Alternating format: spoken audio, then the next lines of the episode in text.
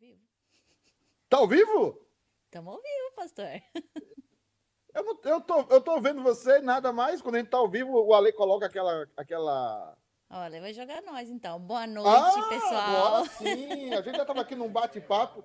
Foi né? erro do Ale, ele tá falando aqui. Já vão pensar que a igreja é, é, é, é tem mulher pastora, ô Camilinha? Hein? Não, misericórdia. Já me Ah. chamaram de pastor outro dia. O papo com a pastora Camilinha? Fora. Gente, boa tarde aqui, no, aqui nos Estados Unidos, em Boston. Boa noite aí no Brasil. Você que está chegando aí agora, vai chegando, vai compartilhando nosso programa Papo de Pastor. E hoje nós temos uma pessoa especial. Hoje um pastorzaço, um comunicador, um homem de Deus, um homem que tem abençoado a cidade do Rio de Janeiro.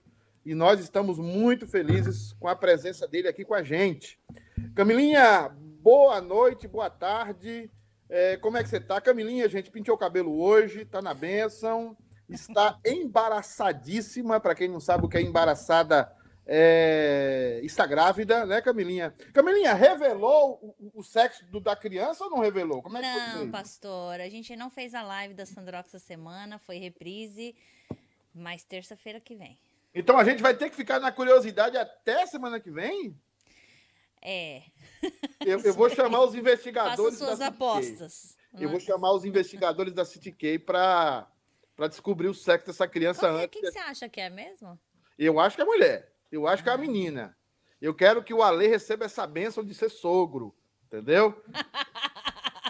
O cara é lutador de MMA, entendeu?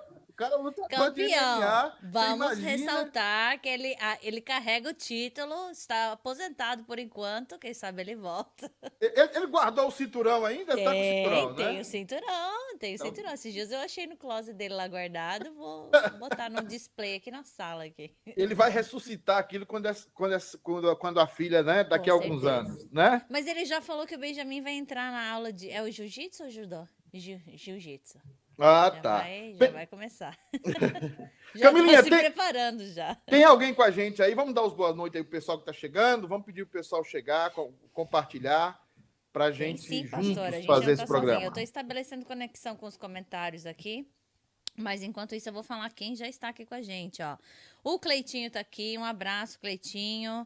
Lembrando Logo, assim que, o, logo. opa, Camilinha, o Cleitinho essa semana, o Cleitinho, a, a Simone perdeu a mãe, né? E nós estivemos lá. Uh, Perdeu a mãe de maneira súbita. Nós queremos, já estivemos lá, os irmãos têm mandado as condolências, mas nós queremos aqui, em nome da igreja, enviar os nossos mais sinceros sentimentos à família, à Simone.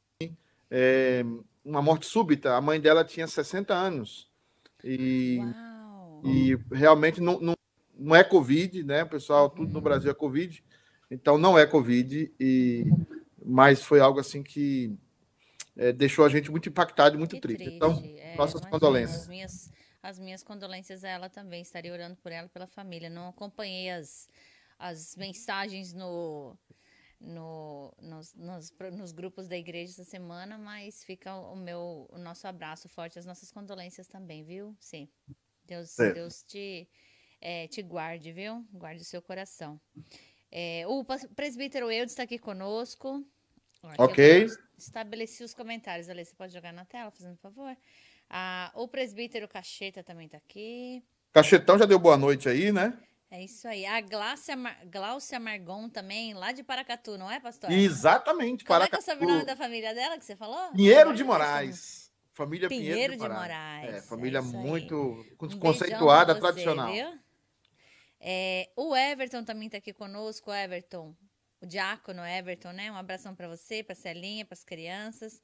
A Merinha também está aqui. A Merinha tá falando, profetiza.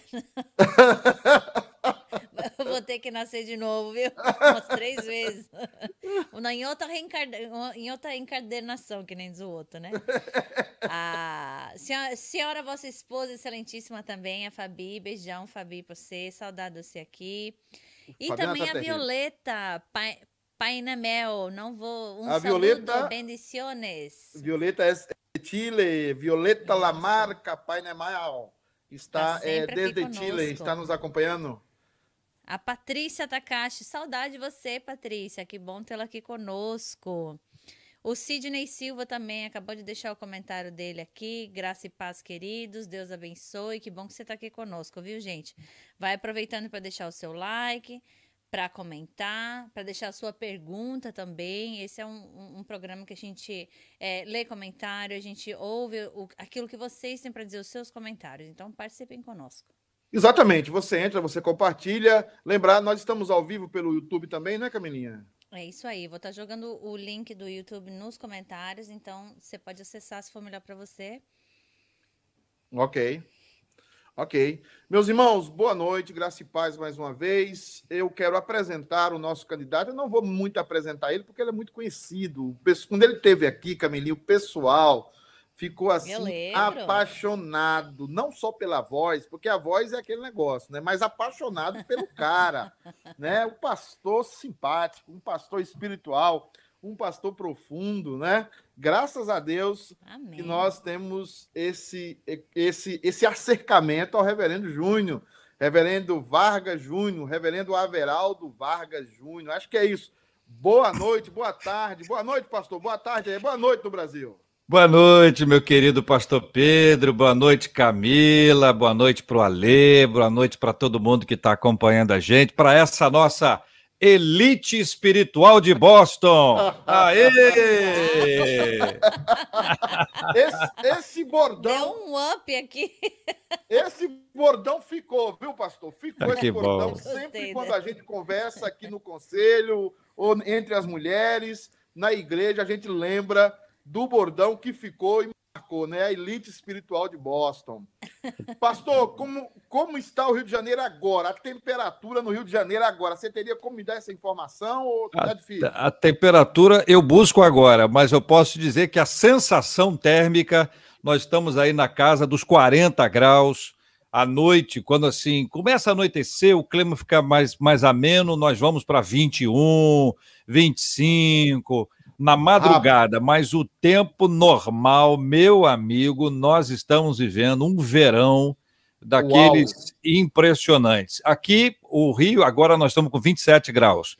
27 Uau, graus centígrados. Agora, 20 e 20, 20 e 20, nós estamos com 27 graus. Você imagina, quase 30. Hoje, hoje, ontem, as pessoas têm feito experiências curiosíssimas, inclusive ah. a, a experiência de cozinhar ovo na rua.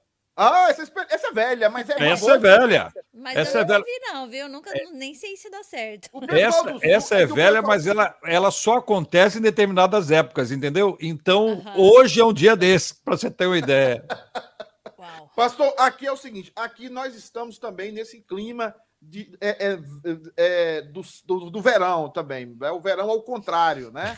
Nós estamos, nós estamos com menos 9 graus, Meu Deus. com sensação térmica Celsius, de menos 17. Tá? Aqui céu. nós estamos na benção. É, é, dá tempo de atravessar a rua e congelar o nariz. É. Igual, igual, aconteceu hoje comigo quando fui na minha sogra. É. Cheguei na minha sogra com o nariz vermelho doendo. Pastor, para a gente começar, eu sei que muita gente já te conhece, a IPB, você já trabalha há bastante tempo em várias autarquias da igreja, em vários ministérios da igreja. Mas, reverendo, quem é o, reverendo Averaldo Vargas Júnior? Fala para a gente um pouquinho da sua história, quem é você, para nós conhecermos ainda mais da sua vida, da sua história. Um Júnior tem a honra de trazer o nome do pai. Ah, um Júnior, um Júnior chega depois do pai.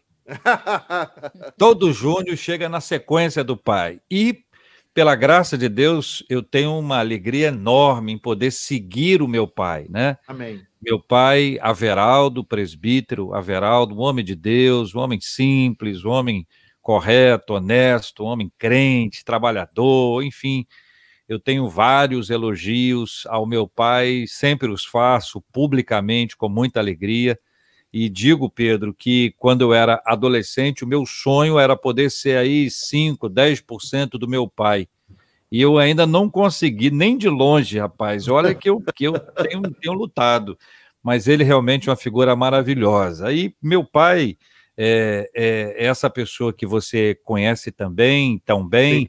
Minha mãe, minha mãe, oh. Dona Maria. Então, é. eu sou filho de Maria. Então, ela é uma mulher forte, uma mulher guerreira, uma mulher divertida, uma mulher cheia de fé, uma mulher de oração, firme, correta e, e determinada com as coisas, Amém. criativa.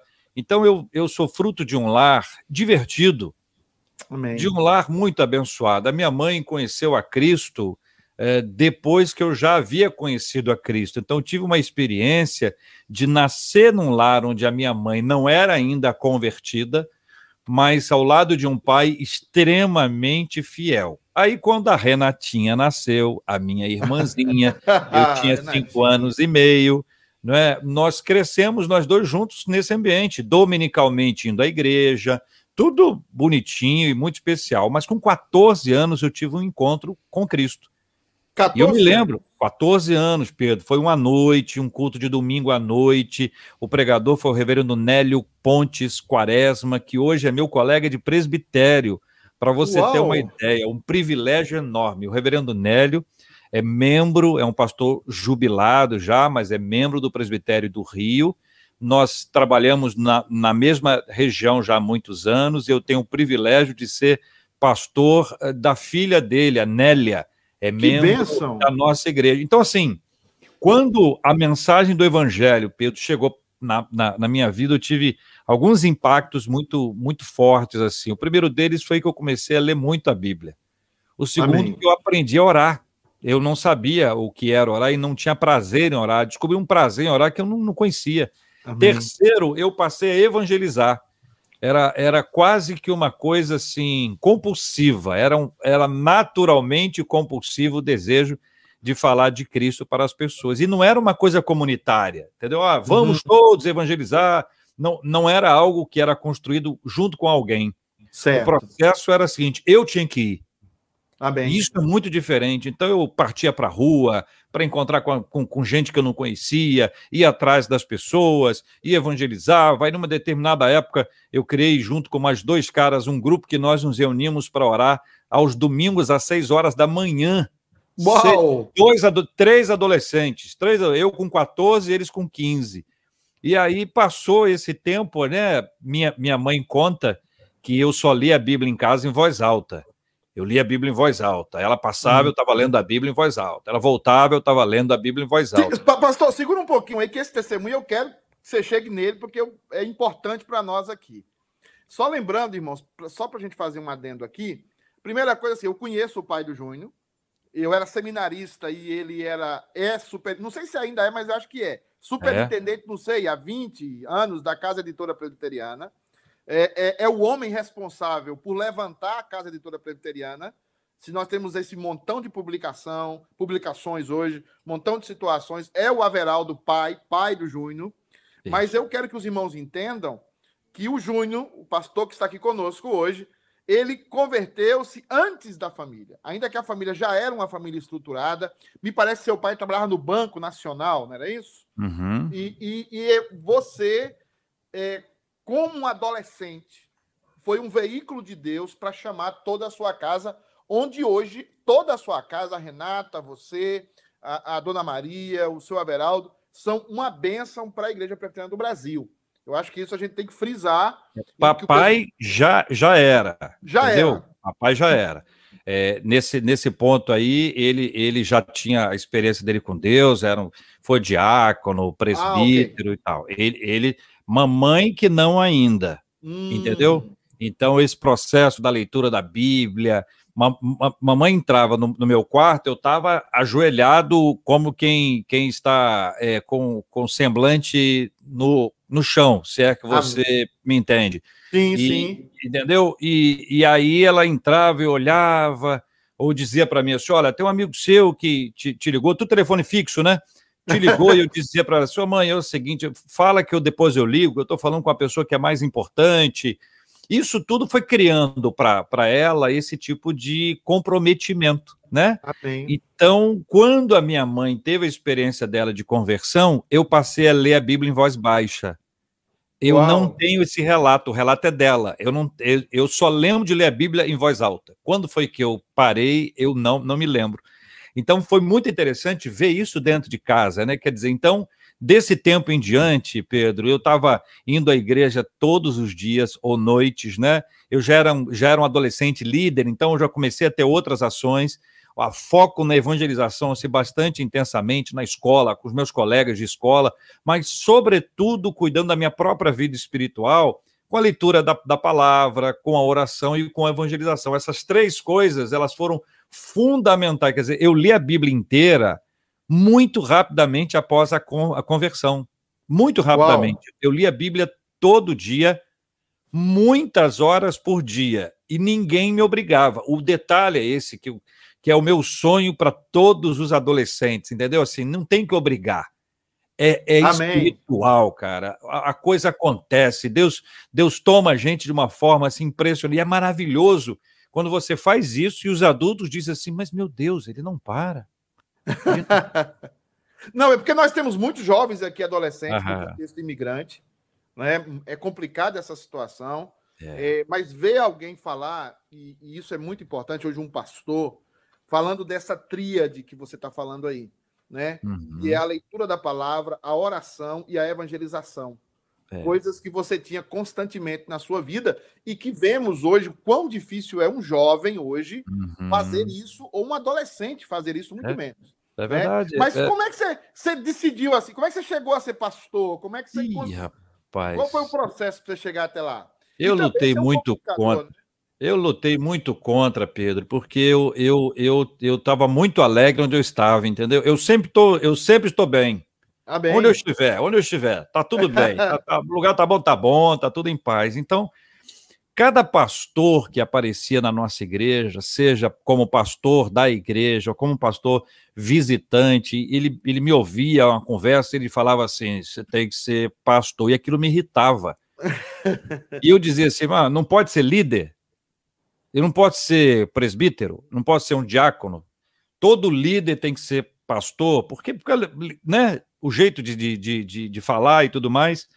Mas aquilo ficou ali, né? Então, vários pastores conversaram comigo a esse respeito, eles conversavam, falavam, contavam as suas histórias, e essas histórias sempre me interessaram muito, né? Como é que foi? Uhum. Como é que você resolveu? E aquilo ficou ali. Bom, eu, isso eu era um, e um cidadão de Cachoeiro de Itapemirim, a capital secreta do mundo, conforme você sabe. Não vamos, não vamos aprofundar esse assunto aqui que não pode. Tem muito capixaba aqui, viu? Eu, eu não sei. Os capixabas estão então espalhados aí. Aí, depois disso, eu fui morar em Vitória, onde eu fui trabalhar em rádio lá em, em Vitória, e foi um tempo maravilhoso. Eu fui, eu fui para Vitória para ficar oito meses, acabei ficando oito anos Uau. em Vitória. E lá eu comecei, eu tinha, eu tinha a, a rádio, aí eu comecei, junto com outro irmão, um grupo de evangelismo urbano muito louco.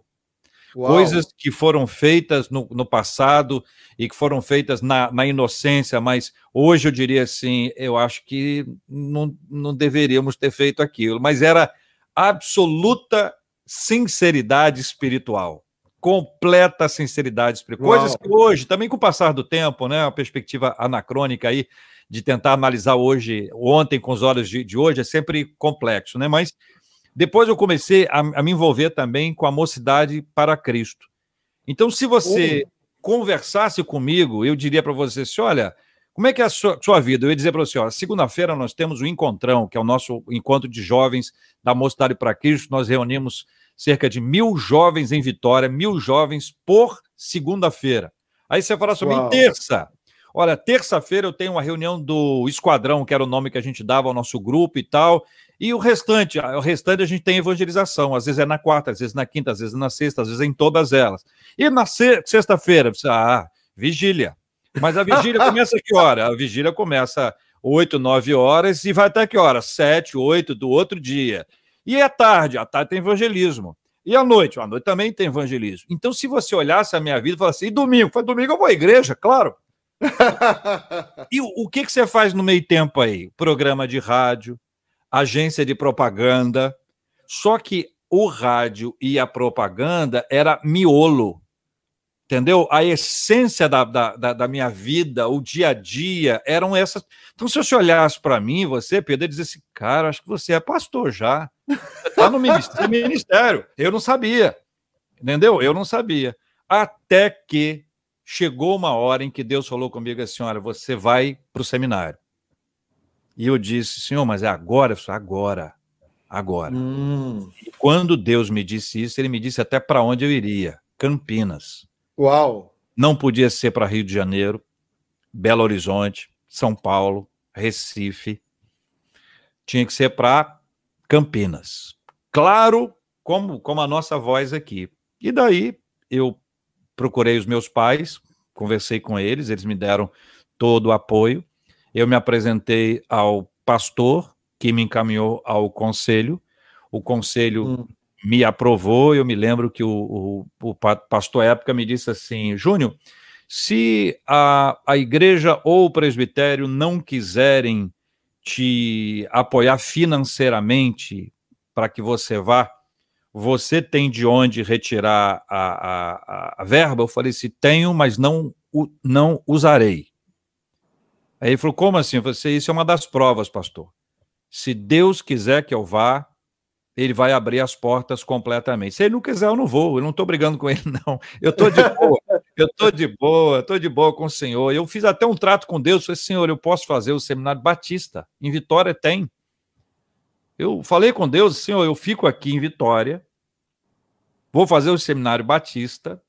Ainda disse assim para Deus: olha que coisa, Pedro, que bobagem, né?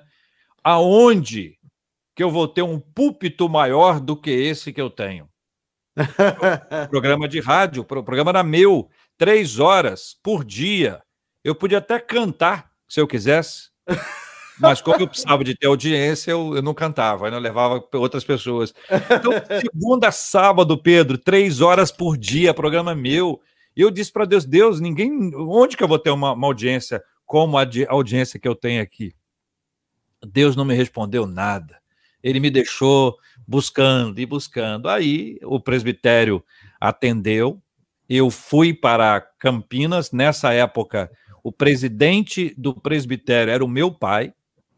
Uau. que depois que a decisão do presbitério foi tomada, ele ficou de pé e disse: Hoje cumpre-se um sonho de minha, do, do meu pai. E aí eu já. É, meu avô. E aí eu já, eu já herdei um peso ali que eu não sabia que tinha, eu não sabia que tinha esse peso. E o meu tutor designado foi irmão do meu pai, presbítero Adivaldo, meu tio. Uau. que é um homem de números, era, tá, tá na glória, um homem de, de números. E ele me disse assim: olha, menos que oito não, tá? Aí eu que não tinha o peso espiritual lá, que eu não conhecia a história, assimilei também agora o peso intelectual, menos que oito, nem pensar.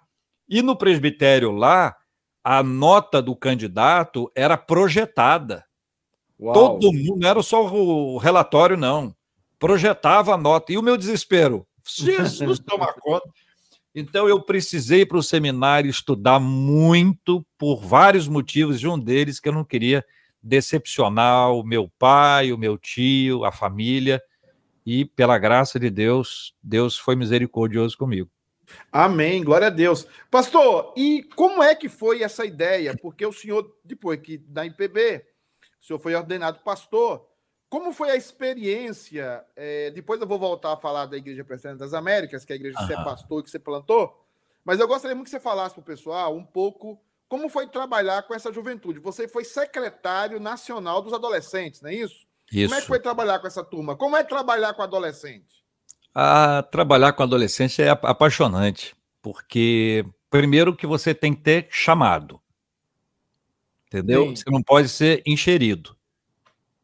Eu, eu, me lembro que eu dei muito curso, muitas palestras. Uma vez eu fui recebido calorosamente numa igreja e o pastor que trabalhava com adolescentes nessa importante igreja, você até conhece a igreja, ele me disse assim, eh, ele disse assim, ele disse para mim, não, disse para todos, recebi aqui o, o reverendo Everaldo, secretário-geral, papapá, e aí ele emendou dizendo assim, se Deus gostasse de adolescente, tinha criado Adão e Eva adolescente.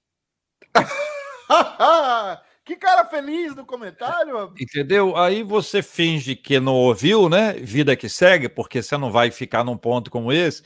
Mas eu trago isso para exemplificar que uma pessoa que tem uma fala assim não tem chamado para trabalhar com adolescente. Então ninguém chega numa igreja e diz assim: presbíteros, eu odeio.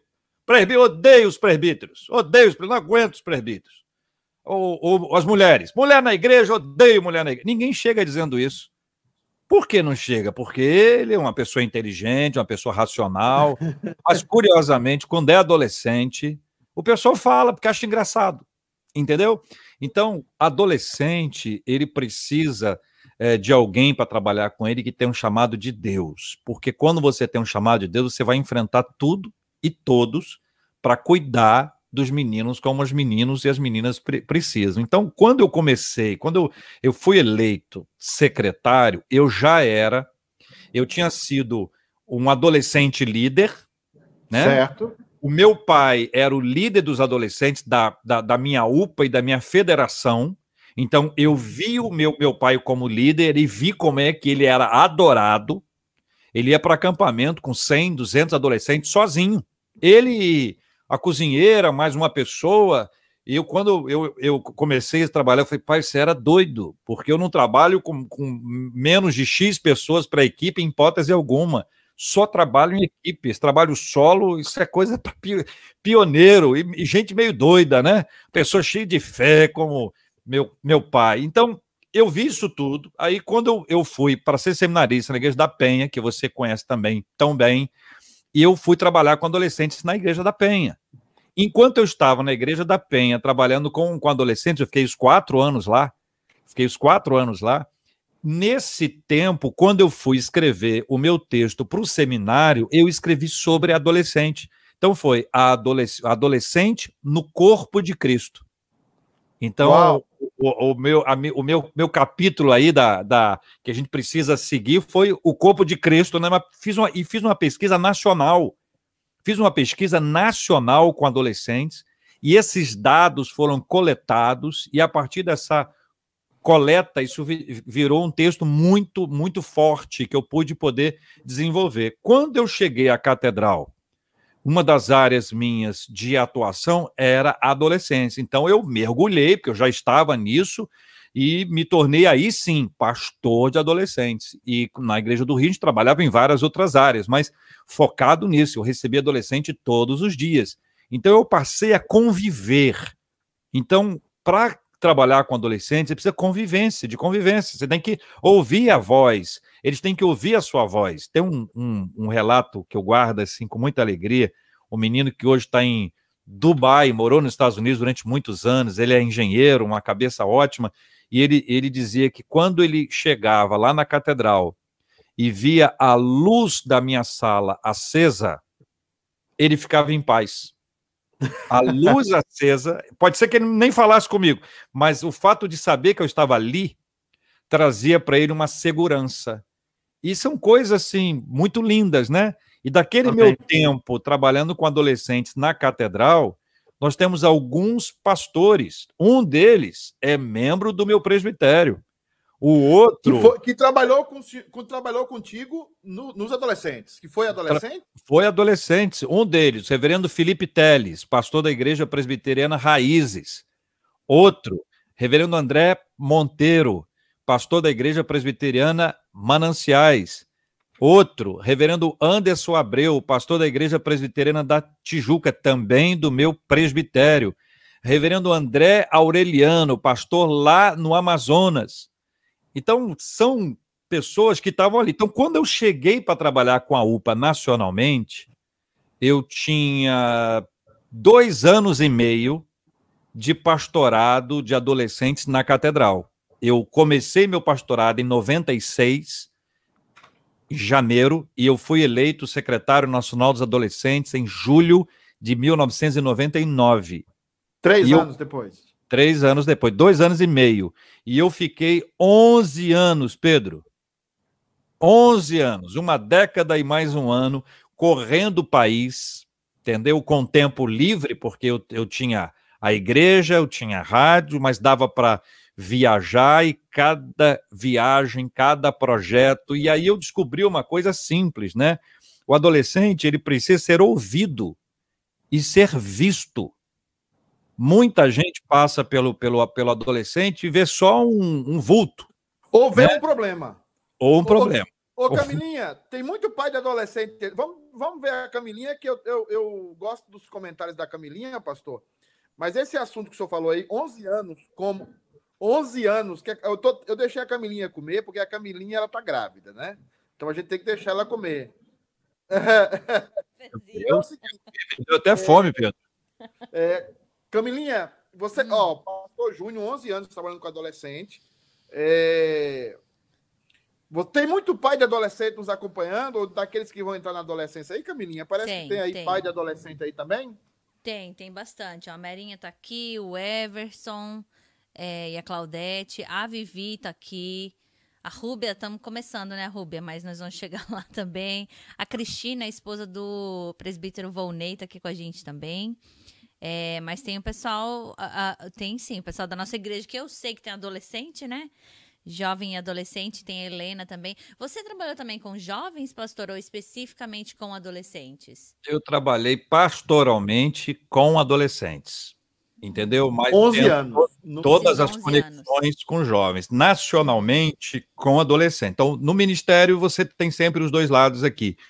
Mas o meu olhar, a, a minha designação era para trabalhar com adolescentes. E, e assim, a gente, como eu disse, a gente tem que, tudo que a gente fizer tem que ser intensamente. Você não pode fazer mais ou menos, né? Eu nunca não estou. Ou eu estou ou eu não estou.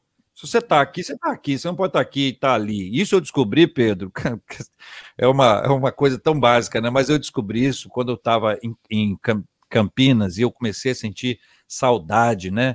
Saudade de Vitória, saudade de cachoeiro, saudade dos meus pais, dos meus amigos, do pessoal, dá uma saudade louca, né? Aí eu peguei a foto do seminário, botei na minha, na minha mesa, assim, na minha frente, um postal bonito e escrevi assim: Este é o melhor lugar do mundo para eu estar hoje. Parece negócio de coach, não parece, Pedro? Parece. Pastor adora coach. Não é não, não, não, não, não, não, não. Né? Eu coloquei aquilo ali porque eu precisava dizer para mim mesmo que, que, que aquele era lugar de Deus. Quando isso, isso foi assim assimilado, eu passei a amar aquele lugar, entendeu? Eu fiquei felicíssimo ali. Então, esse tra trabalho, a, a, quando eu vi o tamanho do Brasil, a diferença entre os, as pessoas nos lugares. Eu uma vez che cheguei a Rondônia, eh, na cidade de Jiparaná. Papai foi junto, nós estávamos juntos, lá tinha um calor lá, bem quente, né? Se no Rio está quente, lá, eu conheço, conhece lá. lá deve estar. Tá. De Paraná, eu cheguei no, no auditório, no Marco Zero, e estava lotado. Adolescente para tu quanto é canto. E aí eu cheguei, o pessoal, senta aqui na frente, falei, não, não, deixa eu aqui atrás, que eu queria sentir o clima. Eu fiquei lá atrás, senti o clima, né? Os garotos, como é que fala, a conversa tal. Quando me chamaram para dar a palavra, eu fui tão acelerado, eu já estava tão no clima, estava tão no clima, que depois de uns 15 minutos eu parei e falei, gente, peraí, vocês estão entendendo o que eu estou falando? Porque eu comecei a falar tanta gíria, entendeu? Porque eu, eu, tava, eu estava, eu não queria me conectar. Eu já estava conectado. São coisas diferentes, né? E a galera, tô aí, pá, pá, e nós passamos ali ah, sei lá, dois, três dias em que eu ficava o dia inteiro com eles. E papai e eu, a gente jantava, almoçava, sentava assim, já vinham os meninos. Entendeu? Já vinham as meninas conversando, aí perguntando, quer saber disso, conversa sobre aquilo. Em geral, passa pelo romance, né? Paixões e tal. Pro, pro, pro, profissão também é uma outra área que tem. Você então eu descobri. Anos, né, nessa época, pastor? Você Oi? tinha quantos anos nessa época? Eu tinha 30. Uhum. 30, é 31, ele, 32 homem, anos. Esse homem não fica, esse homem não fica. Não envelhece. Ele, a vida toda ele parece. Não, eu tô fazendo os cálculos ali, eu e o papai. Nessa época, você não é, você é casado, né? Eu não, não, não sou, já fui, mas não era. Ah, tá, ok. Entendeu? Eu, eu lembro, eu lembro, eu lembro que o Leandro, o pastor Leandro, né, o nosso ah. Jedi aqui, ah. ele, ele uma, uma mulher chegou para ele e falou: Como o senhor é jovem, pastor, o senhor tem 48 anos. E, e ele tinha 36. com, com o Júnior acontece só diferente. Agora, eu, eu vi o. Le, Le, Leandro estava aqui esses dias, né? Eu acho que ele Mas botou. Tá magro, Botox, não foi não. É outro cara, é outro cara. Ele fez um botoxzinho aí. Ele fez alguma coisa aí que tá diferente. Eu olhei e falei assim, parece com ele, mas ele não é não. live aqui para ele participar É, dos é, comentários. botou botox. Pastor, é o seguinte. Nós estamos aqui na igreja projetando é, os nossos maiores investimentos e as nossas maiores direcionamentos para adolescente, jovem e para o departamento infantil. Aqui existe uma regra muito ruim e, e- e se impõe essa regra sobre nós, que essa regra é o seguinte: é, adolescente até fica na igreja, mas quando chega a idade de jovem, eles ablan- abandonam completamente a igreja.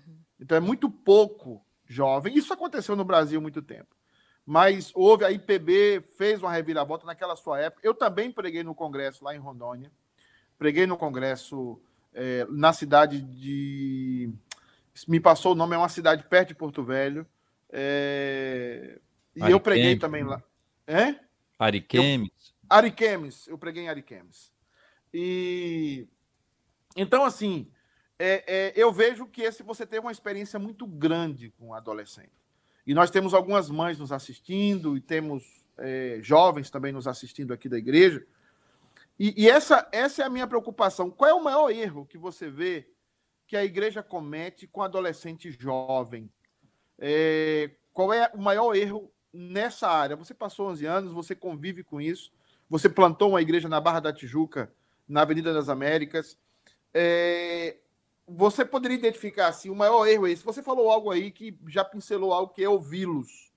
Mas que mais o senhor poderia falar para a gente? E já entrando um pouquinho nessa época de pandemia. Nós temos muita gente aqui assistindo a gente nessa época de pandemia, que o jovem ficou mais em casa, o adolescente ficou mais em casa, mas obviamente às vezes só a carcaça, né? Mas a alma estava tão distante quanto. Então, é, é, quais são os problemas que você vê e que nós podemos, como igreja ou como pais, é, partir para, para melhorar ou para solucionar esses problemas? Ô Pedro, é, quando você trata desse assunto do ponto de vista relacional, que é aquilo que eu falei, tem que ouvi-los e tal, isso para dentro de, de casa é, é, é uma obrigação. É, quando, quando eu estou ao lado do meu filho Lucas, que você conheceu e que aprendeu a andar de bicicleta com seus filhos na sua casa, ele saiu daqui sem saber andar de bicicleta e voltou. É, à noite ele me contou, aprendi a andar de bicicleta. Falei, aonde, rapaz? Que, que, que lugar que você. Enquanto eu estava, eu e você, estávamos lá no con congresso lá com, com as meninas, eles estavam lá aprendendo a andar de bicicleta. O Lucas aprendendo a andar de bicicleta. Então, uma coisa é o relacionamento, ele é fundamental. Quando Ok. você está do lado de um filho, mas ambos estão com o celular, vocês não estão conectados. Então, a vida ficou mais difícil para isso as coisas ficaram muito mais complicadas, sabe? De tudo. Quando você tem tanta coisa, é, tanta coisa disputando a nossa vida. Ô Pedro, eu fiz umas anotações aqui como exercício de reflexão, pensando o seguinte: o cara que queria casar há alguns anos, há alguns anos, a conta dele era o seguinte: eu tenho que fazer uma conta de quanto vai custar água, quanto eu vou gastar de energia, do telefone que era fixo, botijão de gás. tá certo? Uma coisa ou outra aqui, mas básico, fora a, a- a alimentação, estou falando daquele custo fixo de cá. Hoje, você não entra sem pagar o gás, que já não é mais o botijão. A, a energia ficou um pouco mais ampla, que você está usando muito mais coisas. TV a cabo é uma obrigação. Se você não fizesse, nem crente é mais, entendeu? Você nem crente é. Celular. Celular. Enquanto você tinha um telefone fixo, agora você tem, na sua casa, lá você tem que ter quatro, no mínimo, né? Entendeu? Se a pessoa tem cinco filhos e marido e mulher, são sete aparelhos. E, curiosamente, o que os adolescentes talvez não saibam é que tem que ser pago. Né? Tem, não é só a compra, tem a, a conta lá para ser paga. Mas tudo bem, mas se você não tiver Wi-Fi, ah, pelo amor de Deus, rapaz, o que, que é isso? E tem que ser bom, hein? Não é brincadeira, não. E ainda tem o, o condomínio. Então, olha como a vida ficou mais complexa. Certo? Enquanto todas essas coisas elas apareceram e elas elas têm uma, uma ingerência grande no nosso orçamento, elas também nos distraíram. Então, nós estamos mais distraídos. Né? A gente dirige o carro e fala no celular, ou às vezes responde uma mensagem. Tem gente que atualiza rede social enquanto está no volante, que é uma, uma, uma insanidade. Mas o que, que significa isso? Significa que o risco da pessoa se distrair é muito grande. É muito grande. Então, a distração é tudo que tira a nossa atenção. Então, quando a gente está dentro de casa, a gente precisa tirar aquilo que nos distrai. Nós precisamos olhar para os nossos filhos, maridos, esposas, nós precisamos olhar uns para os outros. E quando se trata de um adolescente, é o seguinte: o menino era criança ontem. Você estalou o dedo, é adolescente. Você instalou de novo, ele é jovem, passou. Então, eu encontro um grande número de pessoas que perdeu a chance de trabalhar o relacionamento interpessoal, né, com seus filhos. Por quê? Porque a vida está difícil, está corrida, e é verdade. Tudo isso é verdade. Mas nosso querido Paul Tripp tem um, uma obra muito básica, muito simples, que até não me lembro agora o título aqui, mas daqui a pouquinho alguém nos lembra. Pastoreando o coração da criança. Não, não, quando ele fala, acho que é, acho que é esse. Uh, e, e que, ele, que ele diz assim: olha, o maior ministério da nossa vida é cuidar dos nossos filhos. Então, isso não é um ministério pastoral. Isso é o ministério da família. Só que dentro de casa tem uma coisa maravilhosa: um pode pastorear o coração do outro.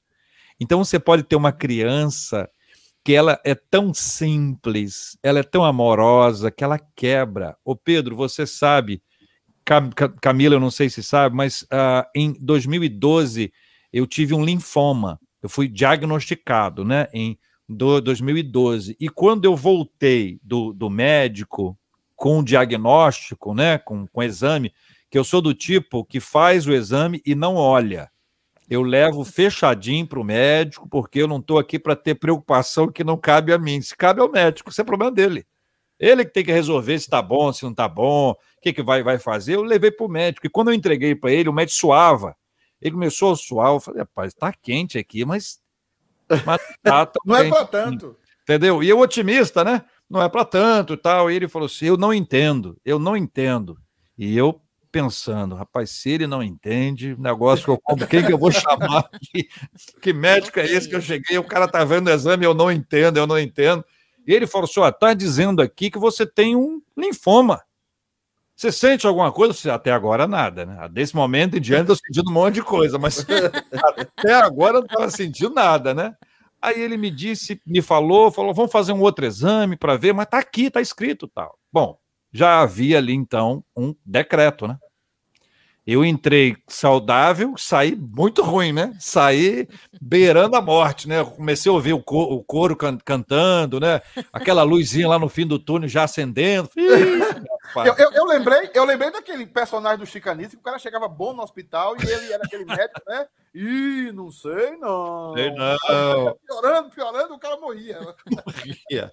Aí eu peguei o carro, cara, entrei no carro, eu tava na Tijuca e fui, vim pra, pra, pra Barra, que é onde eu tô aqui agora, e vim em oração, né? Vim em oração, chorei, chorei, chorei, orei, chorei, orei, chorei, aquela coisa toda. Meu filho tinha 10 anos à época, ele estava na, na escolinha de futsal e eu fui até lá. E quando eu vi, ele fez uma coisa que ele nunca tinha feito. Ele largou o jogo na, na hora do jogo e veio me dar um abraço. Sempre me deu muitos abraços, até hoje. Mas assim, ele nunca saiu da quadra para me dar um abraço. Naquele dia, não. Ele saiu da quadra correndo. Eu ajoelhei no chão para ficar na altura dele e ele me deu um abraço. Você imagina. Voltou para lá, eu fui para arquibancada, Camila. Eu fui para a arquibancada e olhando o Lucas, né? Ele correndo, chutando, aí chutava a bola, caía. Aí levantava, chutava a bola, caía. Aí Deus me disse assim: tá vendo? Você vai lutar, você não vai desistir, você vai cair, mas você vai levantar, vai prosseguir. Aí o juiz apitou. Ih, acabou o jogo, né? Aí o que que eu entendi? Deus me dizendo assim: e quem apita o final do jogo sou eu. levantei dali outra pessoa. Rapaz, mas eu levantei animado. Amém. E por que, que eu estou dizendo isso? O Lucas foi fundamental. Quando eu terminei o tratamento, a clínica pediu que eu escrevesse um texto que se uniu a outros textos, eles publicaram um livro. E esse texto chama-se Aquele Abraço. Entendeu? E é o texto Para que você eu que é flamenguista, aquele, aquele abraço. Então, ele, ele, esse texto, esse texto, ele foi assim, ele, ele foi uma, uma lembrança da importância de um menino de 10 anos na vida do pai. Quando eu contei para ele, meu filho, o cabelo vai cair, mas depois volta. Ele falou: Ah, entendi. É igual o seu cabelo é de leite. Ainda, ainda dá pista para você raciocinar que ele está querendo falar do dente de leite, né? Aí eu falei assim, é isso aí, rapaz, gostei, é isso aí. É dente de leite, vai cair, mas vem outro. É isso aí, meu filho. Então, o filho pastoreia o coração do pai, da mãe. Agora, isso acontece quando? Quando tem um ambiente sem distração. Porque se tiver a distração, não tem jeito. E Pedro, você sabe disso, cara. Eu, eu trabalhando com adolescentes, eu fui a uma cidade muito bonita do interior de Minas, não vou dizer aonde. E lá, poxa, rapaz, o almoço estava cheirando assim, aquela feijão tropeiro. Era, era Minas é maravilhoso. Rapaz, cara, e aquele cheiro. Eu estava conversando com os meninos lá na sala, no quarto, não sei. Aí a mãe grita: a hora do almoço. Rapaz, eu fui felicíssimo. Eu fui, cheguei, sentei logo. Quando eu sentei, olhei para o lado, todos eles estavam em pé. Eu fiquei sem graça, né? Levantei e fiquei em pé. O pai abriu a Bíblia. Aí eu falei assim, eu, pastor, tá? Eu falei assim, não, ele tá de brincadeira. E vai ler só um versículo, vai ler só um versículo, né? Sei lá como é que é o costume aqui. Ele leu um texto, ele fez um estudo bíblico. Quando eu achei que ele estava terminando, ele pegou o inário, novo cântico, pegou um hino daquele que tem é, estrofe, cor, estrofe, cor, estrofe. Firme nas promessas do Senhor Jesus. Já foi Cristo. 45 minutos.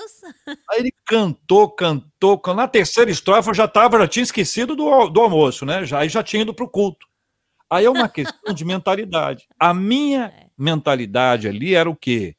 Vamos almoçar e vamos fazer culto a tarde inteira. Tarde toda de culto. A deles era, vamos fazer o culto e depois vamos almoçar. E à tarde vamos fazer outra coisa. Então, o, na família, é preciso entender a cabeça do outro. A cabeça do outro. Os adolescentes não estavam animados com aquilo ali, eu posso te assegurar isso. Entendeu? Eu não fiquei animado. Só almocei nessa casa esta vez. Depois não almocei mais lá, não. Falei, não, faço o culto outra hora, na hora do almoço tem que tá almoçar. Hora do almoço, hora do almoçar. Por que, que não fez o culto às 10 horas, às 11 horas, meio-dia? Com a, com a comida na mesa. Eu vendo a comida, o cheiro subindo assim. Nome disso é tortura. Isso é outra coisa. Não é verdade? Aí, Tortura cultica. é, aí, aí você, por que, que você tem nisso aí? Você tem o seguinte, você tem coisas, a, a mentalidade diferente, então você precisa saber como é que funciona a casa. Então, às vezes você tem um, um- menino que tá, ele acorda às 5 horas, ele tá indo para a escola, e depois da escola tem não sei o que, ele chega à noite, ele tá pregado, ele tá cansado. Aí você diz assim, mas pro videogame não está, porque é outra lógica. A lógica do videogame é a lógica do lazer. A lógica do videogame não é uma lógica de parar para conversar. Então você precisa construir esse tempo sem distrações e jamais abrir mão da companhia deles. Nada é mais importante que a companhia da família. O pastor, você e eu, Pedro, nós precisamos ter muito cuidado com isso, que nós, nós servimos a Deus, somos apaixonados pela igreja, mas a igreja não pode ser mais importante que a nossa família. E nesse caso dos filhos aí, que é o seu, seu foco, tem uma fase que é linda, linda demais, sabe? De você dizer assim, cara, eu eu tô dando para o meu filho aquilo que ele precisa, né? Para minha filha aquilo que ela precisa. Eles estão vendo em mim um lugar de, de segurança, eh, de apoio, eh, de conforto. Eu sou a pessoa que cobra entendeu? Que cobra, só cobra, cobra, cobra isso, cobra aquilo. Eu sou uma pessoa que, que reconhece, que valoriza. Então, quando eu vi o Lucas crescendo, eu comecei a dizer para ele assim: meu filho, eu te amo. Ele disse assim: uhum. eu, eu insisti, eu te amo, meu filho. Ele pequenininho, pequenininho. Uhum. Eu falei: meu filho, não tenha vergonha de dizer eu te amo. Aí ele soltou: eu também te amo. Aí depois, eu te amo. E hoje ele tem 16 anos e não há um dia, não há um dia que ele não me diga, papinha, eu te amo. Hum. Entendeu? Ele me liga, ele me manda mensagem, eu falo isso para ele. E o que, que, que eu espero com isso? Eu espero que ele olhe e tenha um lugar de segurança que ele tenha as crises dele, porque isso faz parte da adolescência, a gente não pode evitar uhum. que isso, que isso aconteça. Então, tá esse aspecto para entender e viver a sua fé em casa. Quem não vive a fé em casa, vive a fé aonde? Não existe fé que não seja vivida em casa. O primeiro lugar que a fé é vivida é dentro de casa. Então, qual é o momento que nós vamos ler a Bíblia juntos? Qual é o momento que nós vamos orar juntos? Qual é o momento que isso vai ser uma coisa natural, sabe? Aquela coisa espontânea, não é assim, agora, senhores, hora do culto. Não, aí é demais, sabe? Eu, eu não aguentaria isso, não. Pastor, é, o senhor falou algumas coisas aí bem interessantes, principalmente a respeito da distração. Né? Nós estamos falando de uhum. os pais é, é, têm comprado distrações, nós temos feito isso, eu me incluo também. Claro. Nós temos estado no, na, na maior compra de distrações para os nossos filhos, até para que ele não atrapalhe nossas vidas, né? Vamos colocar o atrapalha aqui entre aspas. Agora, eu, eu percebo é que a igreja assume uma postura, muitas vezes para esses pais que compram distrações, a igreja assume a postura de cuidar da vida espiritual do meu filho. O hum. primeiro agente é a igreja. Eu percebo que o primeiro agente deve ser, como o senhor falou aí, o pai e a mãe, eliminando essas distrações e, obviamente, abraçando o filho num relacionamento onde é, onde é de via dupla, onde se aprende, aonde se ensina. É, mas a igreja ela deve estar como um complemento e um apoio a isso, e não para atrapalhar esse processo ou para ser o principal agente desse processo. Então, eu, eu vejo muitas coisas dentro da igreja hoje que a pandemia revelou, e aí eu quero que o senhor fale um pouco da pandemia, falando dos jovens. E eu, e eu enquanto o senhor está pensando um pouco nisso, eu vou chamar a Camilinha aqui. Coloca a Camilinha aí, ela é nós temos aí, Camilinha, algum comentário acerca disso? Ou algum comentário do pessoal saudando aí a gente? Mas Sim, o pessoal está o pastor, tá o pastor Vargas Júnior pensa em relação a essa questão, muito importante esse tema que ele está tocando, uhum. distrações dentro de casa. Nós temos é, é, pais que a fé, ele vai falar talvez um pouco mais sobre isso, a fé não é desenvolvida de uma forma é, é, transparente e, e, fluida dentro de casa. E a igreja, eu coloquei aqui uma pitada de, um, de uma discussão, uma dialéticazinha, falando sobre a, a, os pais que querem que a igreja substitua o seu relacionamento com o seu filho. É, chega até a dizer que o pastor tem que ter um relacionamento com o filho até mais do que o pai.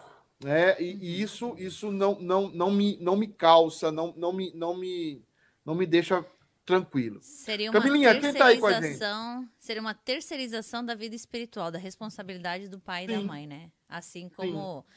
televisão já virou também babá, né? Celular, etc, né? Vem a igreja seria a distração espiritual do filho. É, eu ia falar também. Pegando aqui o gancho do pastor Pastor Júnior. Tem alguém com a gente aí, Camilinha? Tem sim, pastor. Deixa eu chegar aqui nos comentários. Ó, a dona Neide está assistindo. Posso ir dando um alôzinho para quem está tá, tá Pode, tá segue aí. É, a minha sogra também tá aqui. Boa noite, sogrinha querida. Ah, Ela fez um comentário Antônio. atrás aí, né? Do, com o Isso, eu tô, eu tô um pouquinho lá atrás ainda, pastor, mas eu vou chegar lá. Deixa eu chegar aqui. Ah, a Vivi falou o seguinte, ó, pastor é, Averaldo Vargas Júnior, a elite espiritual de Boston, está na espera de uma oportunidade de tê-lo aqui novamente. Eu espero que seja esse ano, final desse ano, a gente acaba com essa pandemia aí. Tomara, e traz o, o Júnior aqui para falar mais para a gente, para nos edificar, para Deus usá-lo mais ainda. É, com os dons que Deus deu a ele. Foi muito bom a sua vida aqui, pastor. A Vivi é uma das líderes das mulheres da igreja. Claro. Tá? Vivi uma bênção de Deus, ela é sensacional. Você conheceu ela quando ela veio, né? Conheci ela era, e ela ouvi ela falando fe Facebook como eu nunca tinha ouvido. Ah, é? a pronúncia, a pronúncia. A pronúncia. É, o Facebook. A pronúncia. Assim, ah, assim como eu nunca tinha ouvido ninguém falar cheeseburger como a Cris. como que a Cris fala? Agora eu fiquei curiosa. Cheeseburger. cheeseburger. cheeseburger. ah, Pastor Pedro, quem está aqui com a gente também é o Ted Noletti, que é o, o esposo o da esposo Zélia. da Zélia, yeah. Welcome, é. Ted. Welcome. É. Deixei um alôzinho ali para ele nos comentários já também. A dona Neide está aqui conosco também. Beijão, dona Neide. Ah, o Kleber Thiago Araújo também. Deixa boa noite dele. Deixa eu ir ali no, no. Só me dar um segundo, deixa eu ir no YouTube. Que quem tá lá no YouTube também é a Renata, a sua irmã. Irmãzinha. Renata Roja Vargas Henrique. Imperdível esse papo. Que, inclusive, ela, ela me lembrou o título do, do, do livro do, do Paul Tripper, Desafio aos Pais. Ah, Desafio aos Pais. Bom. Desafio okay. aos Pais. Tá. Muito bom, muito bom. O Marcelo Santana tá assistindo lá no uh, YouTube, mas a Gabi tá assistindo no Facebook. Já deixou o comentário dela ali também. Deixa eu ler aqui, já voltar. Ela fala: Boa noite, meus amigos. Saudade de vocês. Saudade sua também. Ah, o Marcelo Zeda tá comentando que você falou da, da, da, temperatura. Ele falou antes, ó, de tarde deu 44 graus de sensação térmica. Marcelo é presbítero aqui em nossa igreja e é também seminarista. Ah, é, Marcelo. Fala que o Marcelo precisa vir aqui nessa época do ano, tá?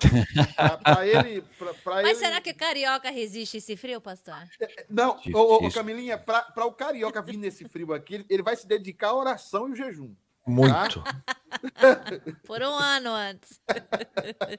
Se pro Catarina já fica difícil, viu? Eu nunca peguei tanto frio em 10 anos aqui. É mesmo, é? é nunca. Tá, Esse frio tá terrível, eu nunca peguei.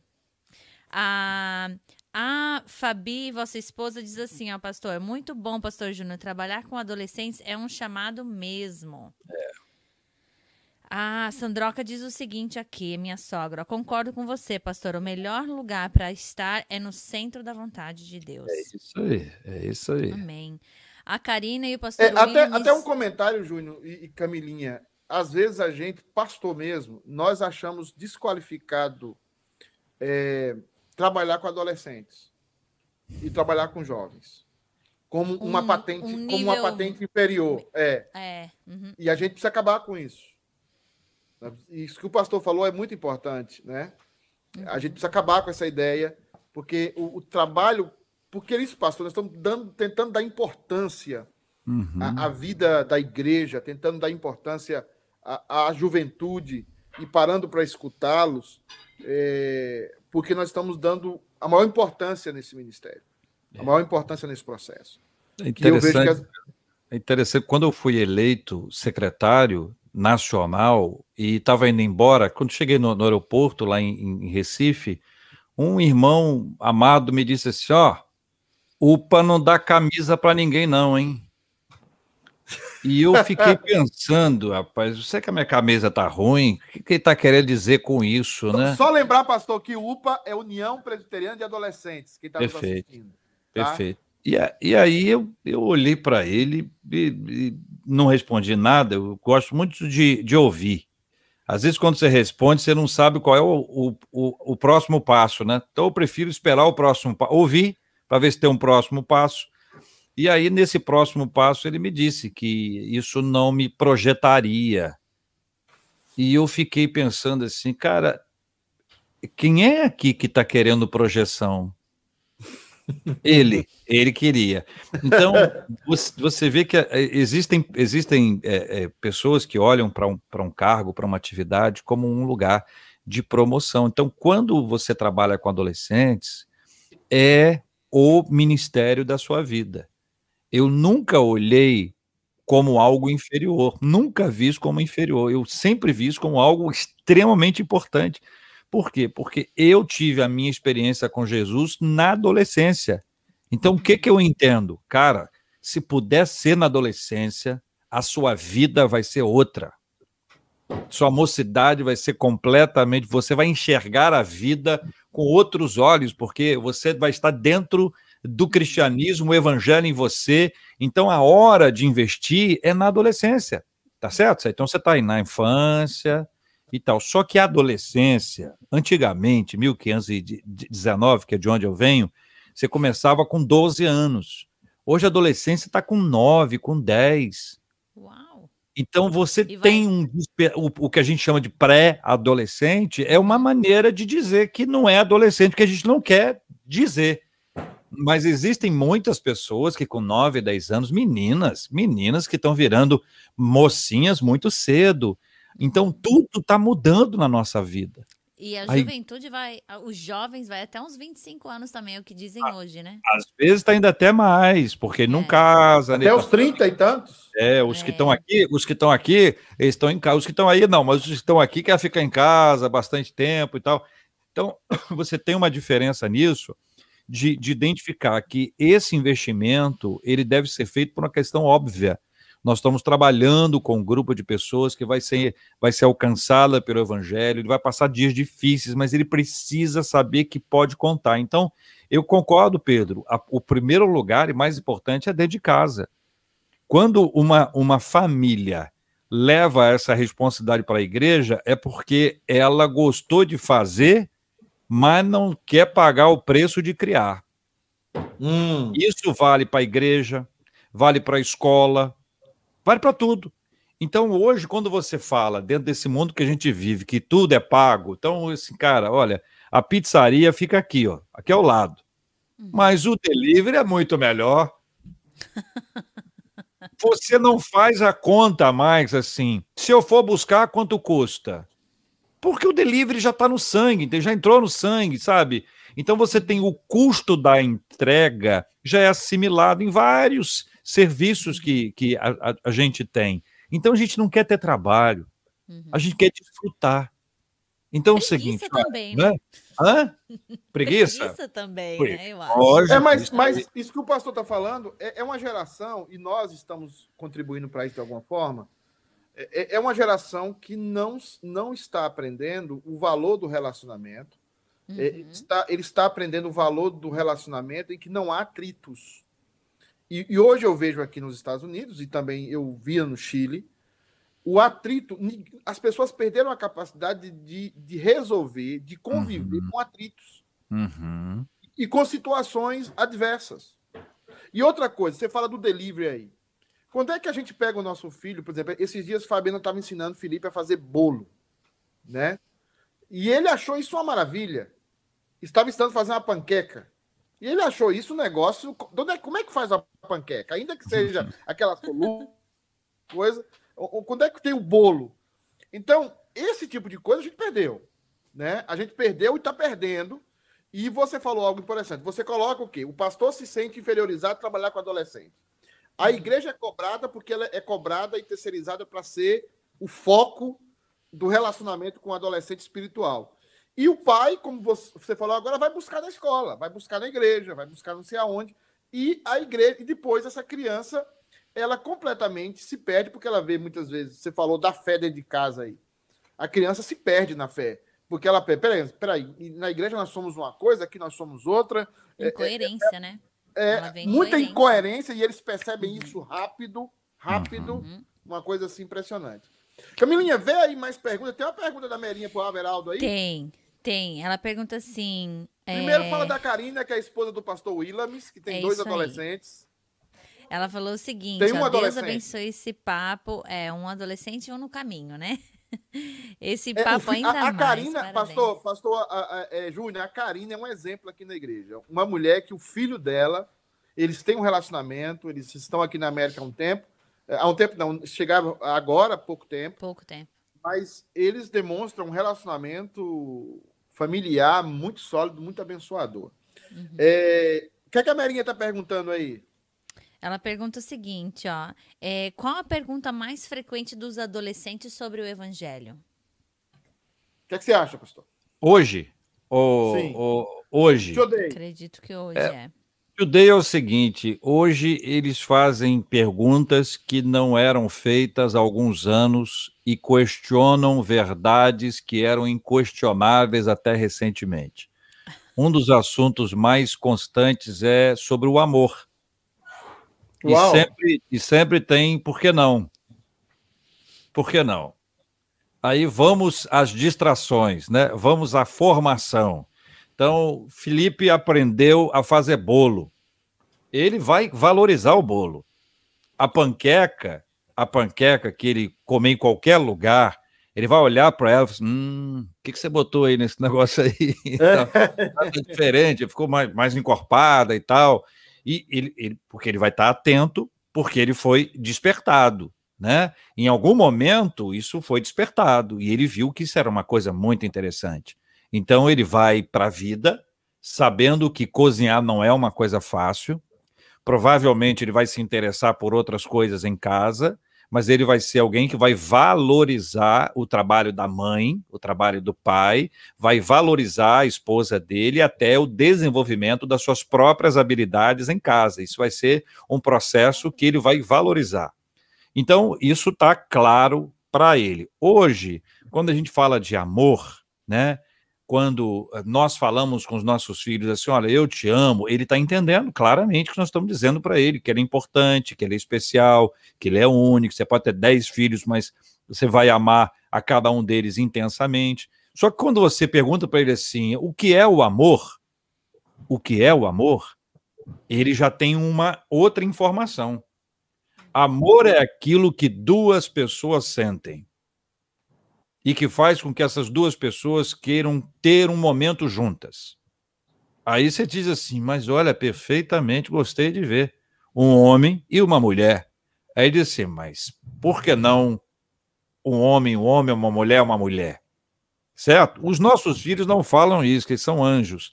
Mas os dos outros ali, os, os vizinhos aqui, todos eles, eles falam isso.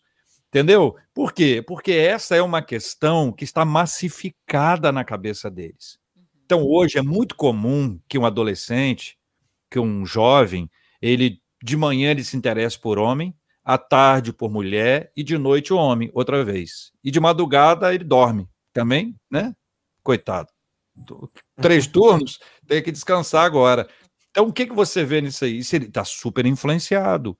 Antes, você dizia o seguinte: olha, esse programa de televisão não pode ser assistido. E você tinha um controle, né? Você estabelecia o que se via, o que se ouvia, o que se lia.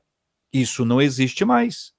Isso não é necessariamente ruim, entendeu? Não é necessariamente ruim, isso não existe ó, ó, mais. Olha o adolescente chegando aqui, pastor. Que, mas, que doido, que estilo, hein? Gostei de ver. Gostei de ver esse estilo, hein? Isso é que é estilo. Então. É o Felipe. Tem que perguntar, né? né? né porque cheio de máscara aí, a gente não. É o sol que tá lá fora, velho, no calor. Você imagina. Então, então quando, quando você, você tem todas essas influências e o assunto amor, que sempre foi uma coisa muito importante, mas era meio que óbvio, Hoje você precisa com, conversar um pouco mais para poder explicar. E aí você tem que ter cuidado com o que você fala. Uhum.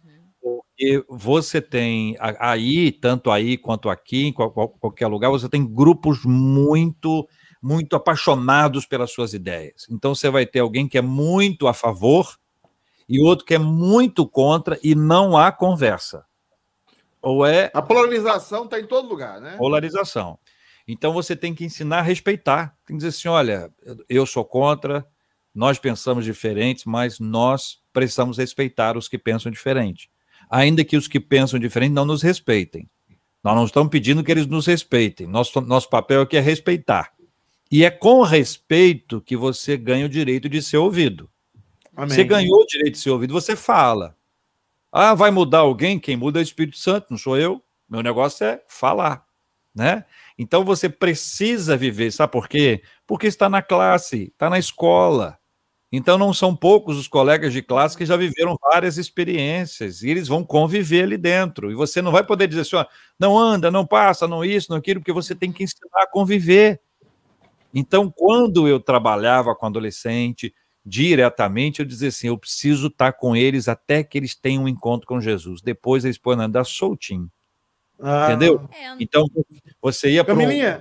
É... Você ia para um acampamento, alguma coisa, você tinha que tomar conta, mas depois que havia a conversão. Uhum. Amém. Camilinha, tem uma pergunta da Helena aí. Tem sim, pastor. Eu estou tentando focar aqui nas perguntas da turma, porque o pessoal às vezes fala que a gente não responde as perguntas, né? Da outra live ficou pergunta no ar. O que, que, a Helena está falando aí? A, a Helena diz assim: ó, trabalhar com adolescentes é, na verdade, um sacerdócio.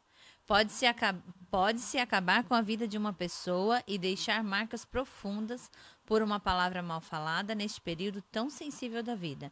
Deus continue dando sabedoria aos loucos que se dedicam a esse ministério. É isso aí. A Helena, como sempre, um bom comentário, né? Sempre. Amém. Tem, tem, uma pergunta do, Júnior, do, ah, do pastor Daniel Rodrigues aqui para o pastor Júnior. É, ele pergunta: como tratar a nova onda da tatuagem? Nova? Bom, eu pedi eu, um cafezinho para Fabiana ali que eu tô pedindo faz hora. Nova onda da tatuagem.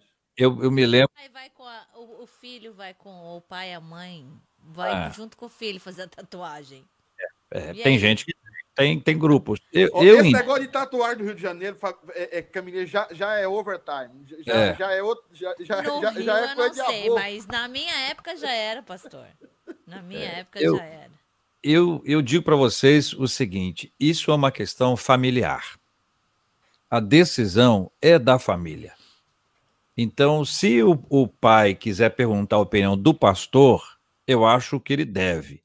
Agora, se ele chegar e falar assim, aí, pastor, tá querendo fazer tatuagem, aí ele tá transferindo e tá tentando combinar com, com o pastor uma resposta, né? Que tá dando ali a dica para o pastor falar. É falar... a terceirização, né, pastor? Terceirização. terceirização. Então, é o seguinte, é uma questão familiar, tá certo? É, existem existem muitas pessoas que eu conheço, cristãs e tal. Eu me, vou contar só um exemplinho aqui rapidamente. É, anterior a esse tema, da Daniel Rodrigues, é o, o, o brinco. Eu cheguei ao Rio, rapaz, eu cheguei ao Rio, tinha muita dificuldade com brinco. Não que eu não, não aceitasse, né? Eu achava que brinco não era uma coisa Você ideal. É carioca. necessária. Não, capixaba. Ah, aí, tá, aí, quando eu cheguei, o presidente da UPA tinha três brincos. primeiro, primeiro presidente do, do grupo de adolescentes com quem eu convivi, três brincos. Eu olhei e falei, rapaz, que, que benção, né? Vamos, vamos ver como é que vai, vai ser. E ele tem uma frase dele que eu me lembro assim, com muita alegria. Um dia ele me falou assim, cara, eu tô muito mal espiritualmente. E eu falei, puxa vida, eu, eu não vejo isso nele, né? O que será que está acontecendo, meu Deus? O que que houve, cara? Ele falou assim, olha, pastor, só estou conseguindo ler a Bíblia por duas horas. Eu não estou conseguindo ler por mais de duas horas por dia. E eu, eu queria dar os parabéns, né? Parabéns. Usou parabéns! Aí eu falei, é, realmente você tem que, tem que se esforçar mais, cara. Vamos lá. Pra dar moral.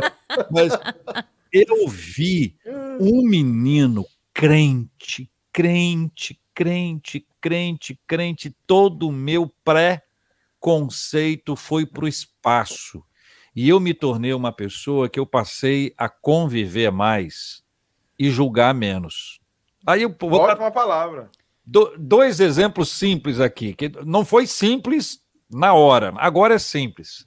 O, um dos meninos da igreja, o Rodrigo, que está comigo aqui na, na Américas desde que nós iniciamos, ele me chamou e falou assim: Rev, nós fizemos aqui um, um novo grupo de música aqui dos adolescentes né, da UPA, União Presbiteriana de Adolescentes. Eu falei assim, outro? Ah, que bênção, cara, que bom. Ele falou assim, oh, mas é um grupo diferente. Foi diferente por quê? É porque toca pagode. Aí eu falei assim, pagode? Isso é, mas já tem até nome. Tem nome? Qual o nome? O pagode. Ah, passou. O pagode, rapaz, com o nome desse, passou, o nome ficou ótimo. O pagode. Aí fui conversar com o reverendo Guilhermino, usei a mesma estratégia. Reverendo Guilhermino, os adolescentes. Reverendo Guilhermino era presidente do, do Supremo nessa época. Reverendo Guilhermino, os adolescentes com música, tal, já tem até nome, e pá. E ele ouviu exatamente como eu, disse: adorei o nome, adorei o nome. E aí esse grupo passou a tocar na sala dos adolescentes domingo.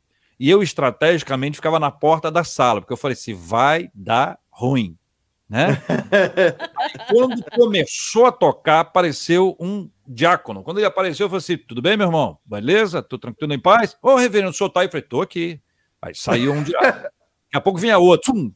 Aí daqui a pouco eu descobri que ele, alguém estava enviando-os. Até que quem estava enviando-os chegou também. Eu abracei, disse que eu estava ali. Ninguém nunca mais perturbou. Mas eu tinha com eles um acordo se o pessoal com, começasse, né? Come, começou o negócio, eles botavam todo mundo em pé e orava. Tinha, tem, tinha que ser oração longa, para dar aquela escada no pessoal. Isso foi feito. Então, estou dizendo o seguinte: olha, eu poderia julgar, mas como eu convivia, eu sabia quem eles eram. Então, para mim, tranquilo. Aí apareceu no Rio um cara cantando funk funk, funk gospel. Funk gospel. O Rio de Janeiro tem muito funk, né? E eu ouvi aquilo, rapaz. Eu gosto muito de música, de todos os estilos, todos os estilos. E aí eu ouvi aquele negócio e o pessoal queimando o cara, né? O cara não era, não era da nossa igreja presbiteriana, não. Mas aí eu peguei o CD inteiro, estudei o CD inteiro do cara. E achei umas coisas muito interessantes. Ele canta uma música que vocês devem ter ouvido alguma vez na vida, que virou um, bordão falando chuta que é laço. E tal, essa música tocou muito aqui no Rio e tal. Eu liguei pro cara, liguei para ele, falei, cara, tô ligando para você que eu tô com umas dúvidas aqui com relação a algumas músicas suas. Você pode me explicar? Eu falei, claro. Eu falei, música tal, letra tal, o que quer dizer isso? Ah, isso quer dizer isso. O que quer dizer? E ele foi me explicando. E eu convivi com ele. E eu passei, ao invés de julgar, porque eu convivi, eu passei a entender. Quer dizer que eu goste? Quer dizer que eu aceite tudo? Não. Quer dizer que quando você convive com as pessoas é mais fácil. Uhum. E aí, Camila, aconteceu um negócio muito doido, porque eu fui para um congresso é nacional é de adolescentes.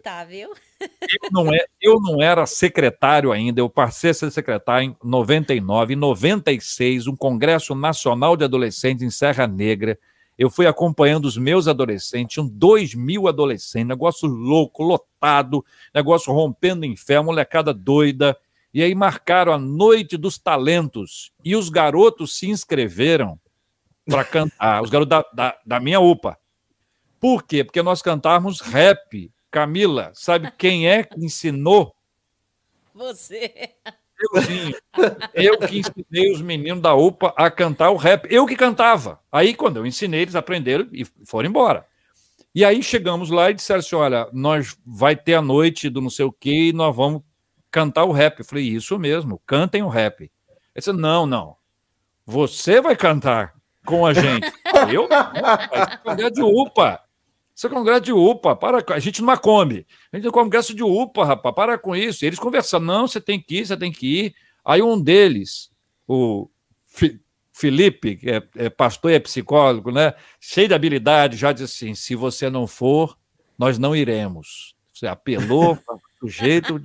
Apelou, podia ser advogado, né? Apelou, tocou no meu ponto fraco, né? Aí eu disse, eu pensei assim: os caras vão me matar né? Os pastores, então, né, Pedro? Os pastores, então, vai ser com oh! pife acebolado, né? A liderança também. Mas o meu compromisso é com quem? Não é com um adolescente aqui, não é com esses meninos que estão aqui nessa Kombi aqui. Meu compromisso é com eles. Quero saber a opinião dos outros, não. Eu estou em paz com Deus, não faço nada escondido, eu faço isso em casa. Se eu faço uhum. isso em casa, eu posso fazer na rua, eu não posso fazer o contrário. E aí nós fomos cantar o rap. Eu tenho uma foto que nessa foto, a foto que eu tenho, todos os adolescentes são pastores hoje. Uau. Todos que cantaram comigo o santo rap né? Aí cantamos, e foi um negócio, Você os adolescentes vai ter que dar uma lá. palhinha no final, viu, pastor? Hein? Agora É você vai ter que dar uma palhinha no final, viu? Que isso, isso, Já, Agora pô, não vai ter- aposentei. Não vai aposentei. ter jeito. Agora só canto Eu já tô ópera. falando agora para você se preparar, entendeu? Eu Ah, queria dar um ah, comentário. aí os- Eu queria. Os meninos, assim, o negócio ferveu lá, né? E no outro dia, Pedro, marcaram reunião da liderança, de ver qual foi o tema. Aí, como Deus faz umas coisas que a gente não consegue explicar, esse foi o congresso de 96. O próximo congresso foi depois de 99.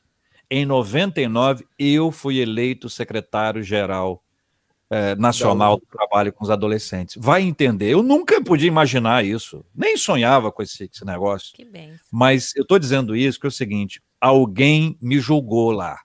E aí, um adolescente, um adolescente que eu vi, uma cena que eu vi, quando um adulto estava conversando com ele, ele falou assim: Olha, nós conhecemos ele, nós convivemos com ele, nós sabemos quem ele é. Então, da mesma forma que eu estava defendendo os adolescentes, eles passaram também a me de- defender. Vai, vai explicar isso, né? Rapaz, é o seguinte, é, é- é, a gente vê, pastor, sempre existe esse distanciamento, sempre existe esse problema dentro das igrejas, em que nós não conseguimos nos linkar com os adolescentes e com os jovens. Isso é um problema. O departamento infantil às vezes até funciona bem, é, de alguma forma. É, não sei se dentro de casa, mas na igreja funciona bem. Os, a- dos adolescentes também às vezes, mas ao final há, há uma desconexão total. Quais são os conselhos que você daria, os conselhos que você daria hoje para o pai para a mãe, vendo um pouco essa pandemia? Você te- deve ter adolescentes aí na sua igreja é, e jovens também. Qual seria o conselho que você daria, é, além dessa convivência, além de julgar menos, conviver mais? Qual seria a sua, o seu conselho, o pessoal que está nos assistindo, mães, mães que é, seus filhos não estão. Hoje aqui existe uma epidemia de drogas nos Estados Unidos, é, de todos, todo tipo de droga. No Brasil eu sei que é uma realidade também, mas em Boston aqui, pastor, qualquer canto, qualquer local é muito cheiro de maconha. Já maconha é algo assim quase que geral, mas também aí é um caminho para outras drogas. A gente percebe que outras drogas têm entrado no meio das famílias. Mas qual é o conselho que o pastor, depois de tanto tempo, pastor Júnior, desse processo, o senhor convive com outros meios, além das fronteiras presbiterianas?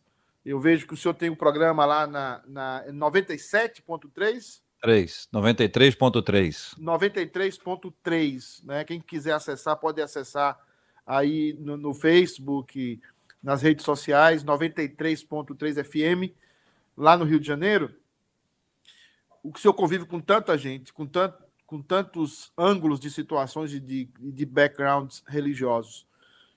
Qual o conselho que o senhor daria aos pais que estão nos assistindo agora sobre adolescentes e jovens no meio dessa pandemia toda? assumirem a paternidade. Serem pais. Serem pais. Os nossos filhos estão sendo adotados.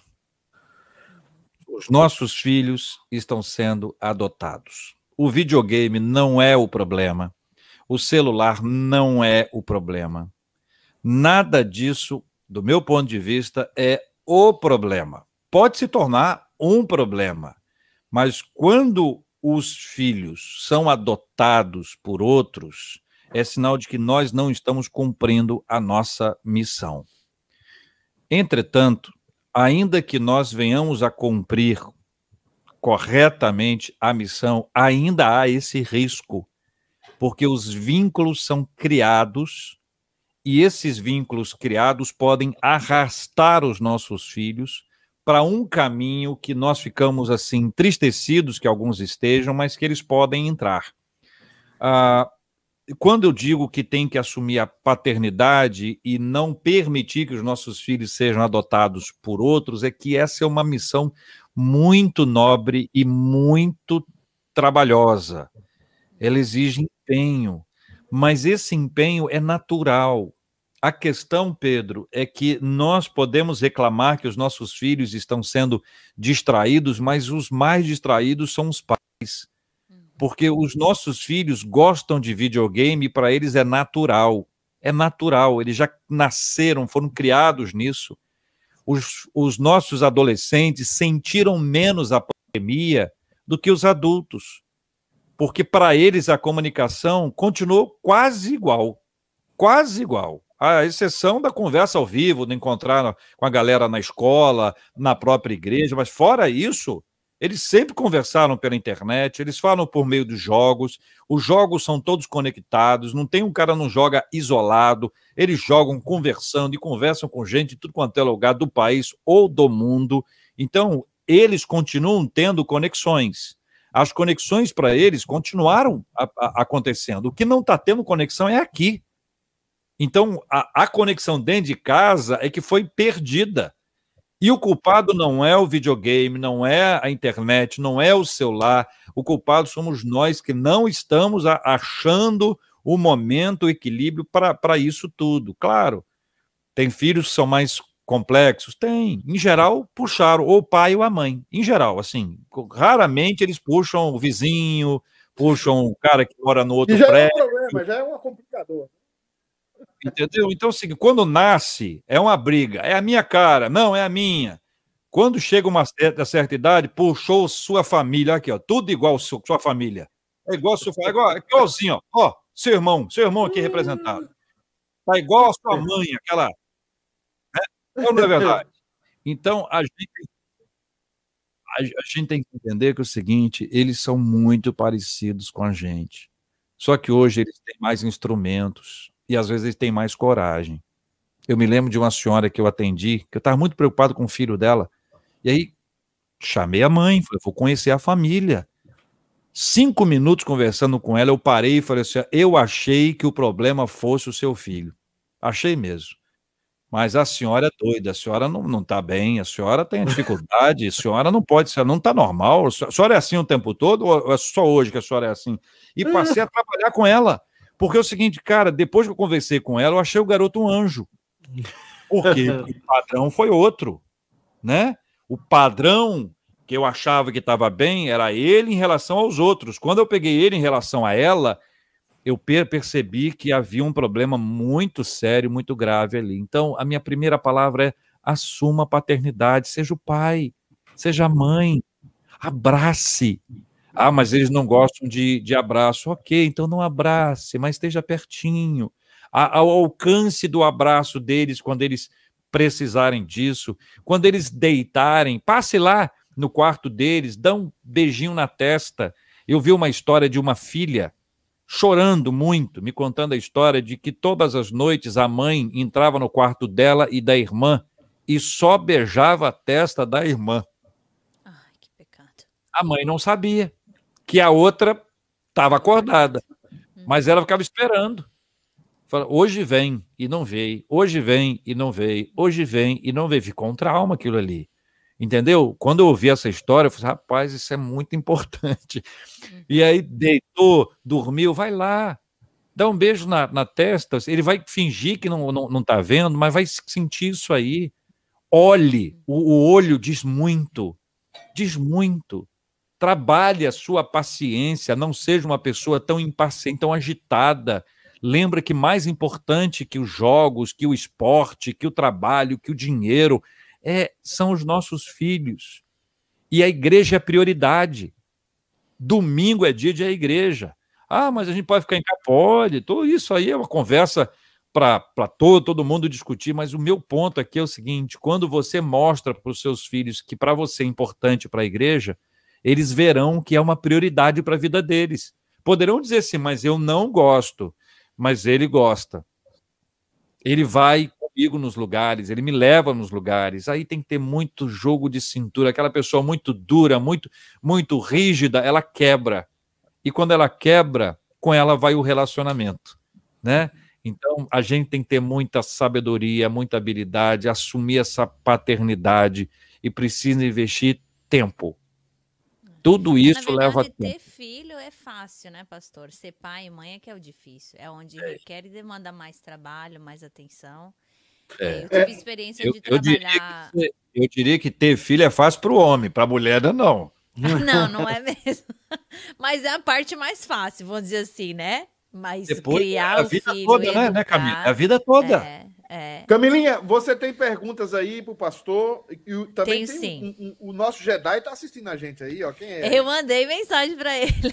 Pastor, vem aqui, vem aqui que você, que você É uma, perdeu. uma aqui. agulha, é uma agulha que põe aqui, depois a agulha põe aqui, depois a agulha põe aqui. Você tem que falar que ele Aqui, perdeu. Você Eu, eu tem não sei se aí tem outro nome, mas aqui chama-se Botox.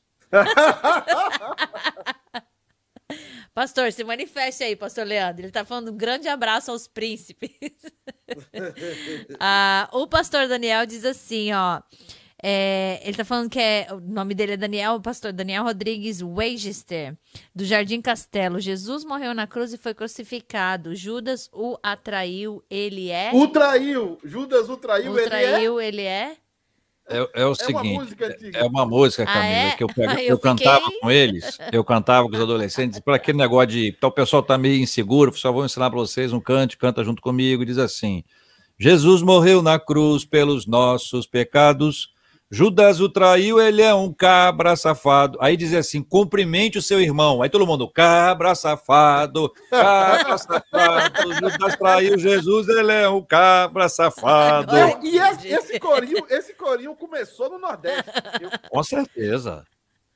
É, eu cabra lembro desse- safado só pode ser do Nordeste, né? Ali, Nordeste. esse- essa Eu cantava muito em São Paulo, lá, tá falando que ele é do Jardim Castelo. Era Jardim uma das, Castelo, é uma das É onde eu fui- congregações onde da eu Igreja da. Penha. Isso, onde eu fui seminarista. O Eigister é... É. da sua família, né, pastor? Não é, pastor Não, Pedro? o Egister é da família da Fabiana. É, é a ah, Maria tá. tia da Fabiana, Maria Egister. Ah, tá. Eu queria Só- ler o comentário da Gabi, pastor. É uma, na verdade, é uma pergunta, né? Ela tá, está grávida. Acho acho que eu tô uma semana na frente dela, se eu não me engano, viu? Mas eu queria ler um comentário do Marcelo, que é o esposo dela, que ele fez o comentário da tatuagem. Eu tava aqui rindo sozinha. Que ele falou assim, ó, tatuagem só é pecado se for de rena, porque é, porque é de mentira. eu vou obrigada a rir. Mas a Gabi pergunta o seguinte, ó, como preparar os adolescentes para serem luz e sal terra na faculdade? É, isso é muito importante, muito importante. E é cada vez mais cedo. Cada vez mais cedo.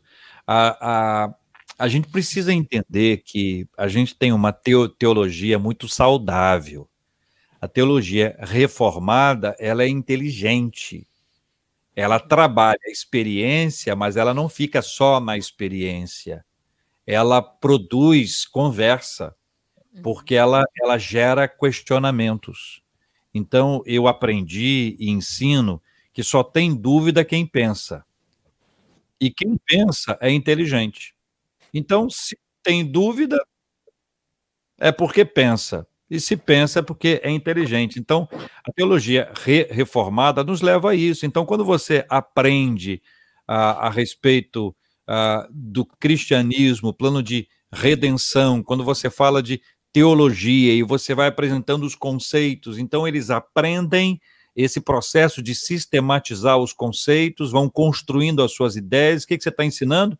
A pensar. Você está estabelecendo uma lógica de raciocínio, né? Então, tudo tem uma lógica. Isso é por causa disso, causa disso, causa disso.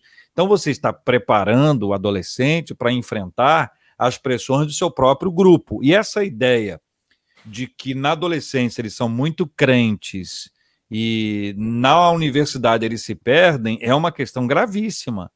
Agora, se acontece deles se perderem, é, será que eles não eram crentes? Será que eles não estavam preparados para, para isso? E também tem um caso que as pessoas podem se desviar, se de, desviam na adolescência, na mocidade, na fase adulta. Então, eu, eu entendo que a gente precisa investir em teologia para os adolescentes, teologia reformada, saudável e abençoada, conversar sobre pontos teológicos saudáveis que vão ajudar muito. Tem muito texto bom hoje, né? Uh, Pedro e eu aí, o Pedro, Pedro é muito mais velho do, do, do que eu, mas nós, nós temos poucos livros textos, né? Teologia para a gente tinha nome, sobrenome. Hoje você tem tantos materiais, tem tantos textos importantes, tem tanto e, e, e principalmente tantos vídeos, né? Eu posso assegurar que, que nós temos um, um, um crescimento reformado no Brasil, ele está associado aos vídeos. Então, se Augustus não gravasse tantos vídeos ou não fossem publicados tantos vídeos do Augusto, talvez não, não tivéssemos tantas pessoas querendo conhecer a teologia re, reformada. É por isso que eu, eu valorizo muito isso, entendeu? Eu agradeço muito, porque cada pessoa tem o seu papel de colaboração nisso. Todos, todos nós temos, todos nós de alguma forma temos. Então, quando você tem isso hoje em texto, em vídeo, em podcast, e você tem conteúdo para produzir reflexão, isso melhorou muito a nossa vida. Então, você tem o Tim Keller, que é tão importante, que be bebeu na fonte do C.S. Lewis. O C.S. Lewis o influenciou muito. Alguém hoje pode dizer que ler C.S. Lewis é difícil, mas não será difícil ler o Tim Keller.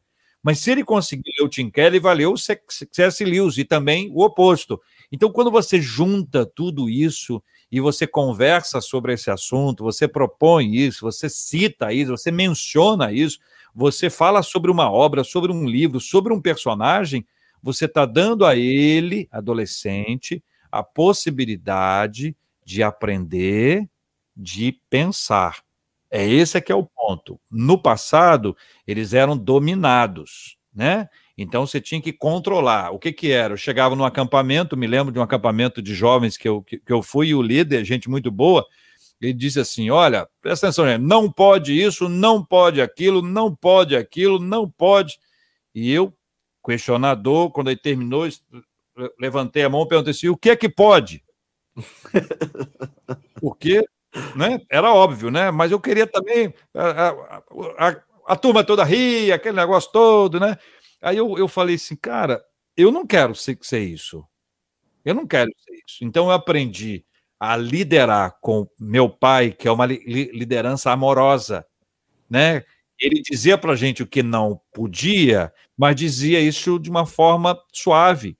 E tem um outro líder que me impressionou muito e que me ajudou muito, inclusive na, na universidade, é o pastor Marcelo Gualberto. Eu lembro do Marcelo dizendo assim, num, num, num grande evento, disse, ó, se você fizer uma coisa errada e tal, vai ser assim, rindo, vai ser assim, nós vamos lá no seu quarto, vamos bater na sua porta, vamos pegar você, vão botar a sua roupinha na mala, vão levar você na rodoviária e vão dar tchauzinho para você. Olha, era muito melhor assim do que vai ser expulso. Nós vamos, porque quando ele fala expulso, alguém vai dizer assim: ah, eu quero ver se vai ser isso mesmo. Não é verdade? E aí eu fui fazer a faculdade de comunicação. Então eu fiz faculdade de comunicação, faculdade federal de comunicação onde tinha gente que fumava maconha na sala de aula. Então era uma coisa muito comum, aquele ambiente universitário e federal, você sabe como é que é, muito mais liberal em todos os aspectos, né? Então, quando eu entrei, eu me juntei a uns quatro, cinco crentes, e falei, gente, olha, nós vamos evangelizar a universidade e tal, galera. É isso aí. Um mês depois, só tinha eu. quando saiu a primeira festa, o churras, vai ter o primeiro churras. Aí alguém falou assim: vai ter a festa do cabide. Eu falei, mas quem é ele que eu não conheço? Conheço ele não. Quem que é ele? Aí a pessoa falou assim: não, cabide é o seguinte: você chega na festa, pendura a roupa e fica sem roupa. Eu falei: você está maluco? Não vou nesse lugar, não. Não vou de jeito nenhum nesse lugar, não. Então, para mim, eu, eu logo disse não por causa da formação. E não era uma formação de tinha gente me vigiando, eu morava só. Eu, eu, morei, eu morei em quarto alugado, eu morei em pensão, eu morei em república. Meus pais não estavam ali, eu podia ter feito qualquer coisa, ninguém ia saber. Só que eu sabia que alguém saberia. E esse alguém ia ficar triste comigo. E eu não queria entristecer a Deus. Eu não queria que Deus ficasse triste. Por quê? Porque foi criado dentro de mim um relacionamento com Ele. Uhum. Então, quando eu passei a conviver com Deus, tudo ficou mais fácil para eu dizer não. Não quer dizer que eu tenha dito não sempre, mas nunca fui nessas festas, não, graças a Pastor, Deus. Pastor, eu tenho uma pergunta. Desculpa. Camilinha? Eu, você falou agora é, é, eu, eu, o que remete ao que você falou agora são princípios e valores. Obviamente, você construiu um relacionamento com Deus muito novo, né? E glória a Deus por isso. Eu fui conhecer Jesus depois que eu né, já tinha passado a minha. Quando eu cheguei aqui nos Estados Unidos, vai fazer 10 anos esse ano que eu me converti. Então, eu é, não tive o privilégio na adolescência de ter uma caminhada com Jesus. É, eu queria saber do, já que o seu pai era convertido na sua época, né, na, na, na, infância, adolescência, qual foi o papel dele? Porque eu penso que esses princípios e esses valores, apesar de né, a sua mãe é, não ser convertida na época, alguém te passou esses princípios, esses valores, entendeu? Porque eu acho que o relacionamento, sim, você constrói com Deus e isso acaba é, fazendo com que você se comprometa com o Senhor, né? De ter uma conduta e tudo mais. Mas eu acho que princípios e valores vêm de pai e de mãe também, né? Se vier, melhor, vamos dizer assim. Né? Sim, você sim. teve isso dentro da sua casa com o seu pai? Total, total. Camila, papai, papai, ele sempre foi o que ele é hoje, um homem de Deus, com palavras e com atitudes então, a, o relacionamento dele com Deus era palpável, era como se uhum. Deus estivesse ali presente, ali fisicamente, materialmente ao lado dele. A Bíblia nunca foi um livro escondido. A, a Bíblia era um livro usado, lido, pesquisado. E eu ia para a igreja junto com ele dominicalmente e olhava para ele. Então, uhum. ele demonstrou para mim o que era a fé em Deus. Eu passei ia, ia à igreja. Eu ia à igreja porque eu gostava do pessoal, eu tinha amigos, uhum. né? A galera, beleza, eu estava indo lá. Mas houve o dia do meu encontro com, com o Senhor. Então, o que acontece? Quando eu vou à igreja por causa do pessoal, se o pessoal não estiver lá, eu não vou mais. Uhum. Se o pessoal não me tratar bem, também eu não irei mais. Agora, quando eu descubro a razão real da ida do meu pai, que meu pai não estava indo por causa dos amigos dele, uhum. ele estava indo por causa de Jesus, e você ouve falar em Jesus dentro de casa, e diante de um alimento você ora, agradece, você você reconhece que o, o, o trabalho que você tem é uma bênção de Deus, esses processos todos foram sendo criados no meu coração, no da minha irmã e no da minha mãe. Então, quando a minha mãe teve a experiência dela de conversão, as coisas ficaram mais claras, porque eu, eu passei a ver que todas as coisas cooperaram para chegar naquele momento. Uhum. A, a, a, fidelidade do meu pai, a minha conversão, a da minha irmã. E veja, eu fui criado na igreja. Podia não ter tido a experiência, mas eu tenho uma experiência para contar. Graças uhum. a Deus entendeu? Sim. Então o ambiente da minha casa, ele sempre foi marcado não por um pai severo, religioso, conservador, mas um pai amoroso, presente e que li lidera pelo exemplo. E eu uhum. concluo para dizer para você o seguinte: eu nunca joguei muita bola, apesar de ser apaixonado por futebol. De vez em quando dava um raio, um relâmpago, trovão, eu fazia uma coisa bonita e tal. E aí eu estava estudando, fazia um curso, e aí me chamaram para ter um jogo. Me chamaram para o jogo. E eu fui, fui entusiasmado com o jogo. Chegando lá, eu não apenas fui ao jogo, como eu fui escalado para a seleção do curso todo. E eu ganhei uma posição, uma camisa eu, eu, eu, eu virei uma estrela. Eu na minha mente, tudo na minha mente, né? Eu virei a estrela do negócio. Falei, Rapaz, agora eu vou jogar bola, estou sendo reconhecido. Eu, voltei para casa animadíssimo. E eu sempre fui muito amigo do meu pai e da minha mãe e da minha irmã. Nós sempre conversamos muito. E aí minha mãe falou assim: como é que foi? Falei, mãe, foi, foi demais. Eu saí daqui desacreditado, cheguei lá, fui escalado numa posição, cara falou: você está jogando muito bem, e o cara, é um cara, era um cara importante, e você está jogando bem, agora você vai nessa posição, você joga bem nas duas posições, você está escalado. Eu falei, ela falou assim: poxa, que legal! Que dia que, que é o jogo? Eu falei, domingo que vem vai ter outro jogo. Ela, que, que horas que vai ser o jogo? Eu falei, domingo de manhã. Era a hora da, da, da escola bíblica. Domingo de manhã, ela falou para mim assim, olhou para mim e falou assim: seu pai iria? Só isso. Não falou que eu era maluco, eu era doido, sem safado, sem vergonha, crente de uma figa. Não, não falou nada. Seu pai iria. E naquela hora eu percebi que a minha carreira no futebol tinha chegado ao fim. Terminar. Terminou no começo. Começou Pastor, terminando. É, nós estamos... Eu poupei o Brasil disso. É. pastor, nós estamos Glória terminando nosso papo de pastor, mas eu queria que você deixasse uma mensagem aí de cinco minutos. Eu sei que é pouco, mas o nosso tempo realmente está estourado. Um papo bom. Nós queremos voltar a conversar com o senhor. Com o senhor, não, com você. Isso, com sobre, você. Esses, sobre esses assuntos, sobre outros assuntos mais. Mas dá-nos uma mensagem aí do Evangelho para pais, mães que estão nos assistindo, que nos assistirão depois. Uhum. Mas traz uma palavra aí para o coração do povo de Deus para nós terminarmos essa live. palavra muito bem. Quero, quero compartilhar com, com, vocês uma palavra, uma palavra muito rápida, muito simples, uma palavra que eu compartilhei com, com a nossa igreja e está dentro desse assunto. Por isso eu trago aqui quando o nosso querido jo, Josué diz para o povo assim: ó, vocês podem escolher quem vocês vão servir, isso é problema de vocês. Agora, eu e a minha casa serviremos ao Senhor.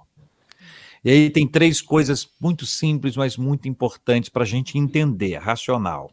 Existe a cultura dos povos. A cultura dos povos nos influencia o tempo inteiro.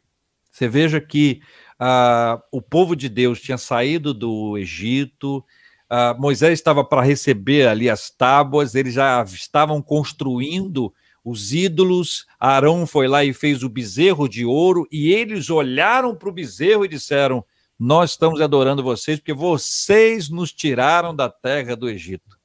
O deserto inteiro foi assim. E depois, quando eles chegam na, na terra, eles começam a ser influenciados por todos os povos. E chega uma hora que eles estão com tantas influências que Deus diz: olha, você não pode, vocês não podem se desviar nem para a direita nem para a esquerda. Estabelece um caminho de retidão. Por quê? Porque a influência dos outros povos era constante. Nós somos influenciados pelos outros povos o tempo inteiro hoje. Essa influência é constante. Vou dar para vocês um único exemplo aqui, que a gente tem essa cultura de imediatismo que é uma questão constante na nossa vida, o imediatismo, ele está o tempo inteiro, e essa é, parte da cultura dos povos, é uma cultura desse tempo, imediatismo. O imediatismo nos tira a perseverança. O imediatismo nos tira o tempo de espera, a paciência. O imediatismo nos arranca desse tempo de luta que nós todos precisamos ter. Então, cuidado com a cultura dos povos. Segundo, assimile a cultura de Deus. Deus tem uma cultura. Quando ah, Israel passava por uma prova muito grande, como por exemplo a passagem do rio Jordão, ou mesmo quando a Páscoa foi instituída lá em Êxodo 12, Deus estabeleceu tanto a Páscoa quanto a passagem do rio, quando eles pegam as pedras, como memorial. E essa palavra era apresentada o tempo inteiro. Então, Deus ensinou o povo uma cultura de Deus, os memoriais, era para que eles vissem e que eles contassem para os outros, para os filhos, para dizer: olha, olha o que Deus fez. E eles passaram a perceber a mão de Deus, a presença de Deus, e a reconhecer que Deus estava ali, que eles não estavam abandonados. Então, a cultura dos povos quer nos influenciar, mas existe a cultura de Deus que a gente precisa pensar, assimilar, trazer para perto. E terceiro e último, existe a cultura da família. Então, o que, que a gente faz? A família é influenciada pela cultura dos povos, mas nós temos que trazer para dentro de casa a cultura de Deus. E quero dar um simples exemplo. O povo de Deus conviveu com um povo que adorava Moloque, e o sacrifício que Moloque gostava era dos filhos, era a morte dos filhos. E Deus estabelece que aquele que adorar a Moloque, ou seja, que entregar os seus filhos, ele será apedrejado e amaldiçoado. Porque isso é inaceitável, porque no conceito da cultura de Deus, filho é herança, filho é presente, filho é bênção, é graça do Senhor. Então, da mesma forma que tem a cultura dos povos, existe a cultura de Deus. Para confrontar a cultura dos povos, nós precisamos levar para dentro da família a cultura de Deus, porque a cultura dos povos quer nos arrancar do caminho de Deus. O Egito, o Egito tinha ficado para trás, mas a cultura do povo egípcio estava no coração do povo de Deus, até que isso foi sendo estabelecido e precisa ser estabelecido durante toda a nossa vida. E o melhor lugar para a gente aplicar a cultura de Deus é dentro de casa. Qual é a cultura da família? A cultura da família é a cultura de Deus. Cuidado para que a sua família não viva culturas que são diferentes da cultura de Deus, para que ela não fique fora desse ambiente abençoado e maravilhoso que é o ambiente da presença de Deus. Que Ele assim nos abençoe em nome de Jesus. Muito obrigado, Pastor Júnior. Palavra abençoada. Nós precisamos mais tempo, Camilinha, mais tempo para isso. Longe. Hoje foi, foi um papo abençoado, um papo é, que nos remete à família, que nos remete a esse momento de dificuldade que vivemos. Estamos juntos, queremos também aprender como pastor, como igreja, a trabalhar com a família, a melhorar o nosso trabalho com a família, a ajudar, a apoiar, a servir a família para que ela seja família, né? Agradecemos ao pastor Júnior, agradecemos à Igreja Presbiteriana das Américas. Nós vamos voltar para falar sobre plantação de igreja. Vamos trazer o Leandro aqui para a gente falar sobre revitalização, plantação, treinamento de pastores, o senhor Botox, né? É porque a força que está nele, pastor, a força, a força não, não permite que ele envelheça, entendeu? Então ele, ele, ele, vai, ele vai ficando mais jovem, né? ele vai subindo degraus ali na força, né?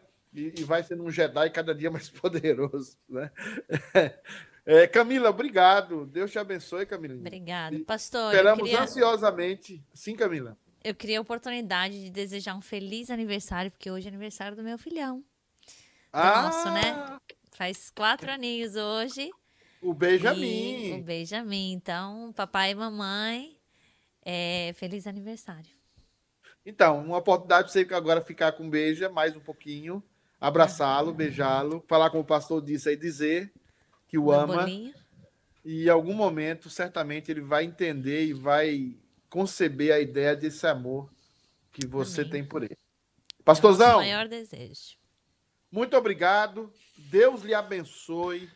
E vamos voltar a conversar, porque tem muita coisa Prazer. aí que precisa ser aprofundada e que nós aqui precisamos aprender, coisas que o Deus, que o Senhor Deus ensinou a você e tem ensinado. Deus abençoe, queridos estiveram conosco até agora, que conviveram aqui, tiveram é, esse momento conosco, ficaram até o final no YouTube aqui também, e os que vão assistir também depois, os perseverantes, assistirão também depois. Deus abençoe a todos e até a próxima sexta com Papo de Pastor. Um abraço, tchau. Tchauzinho.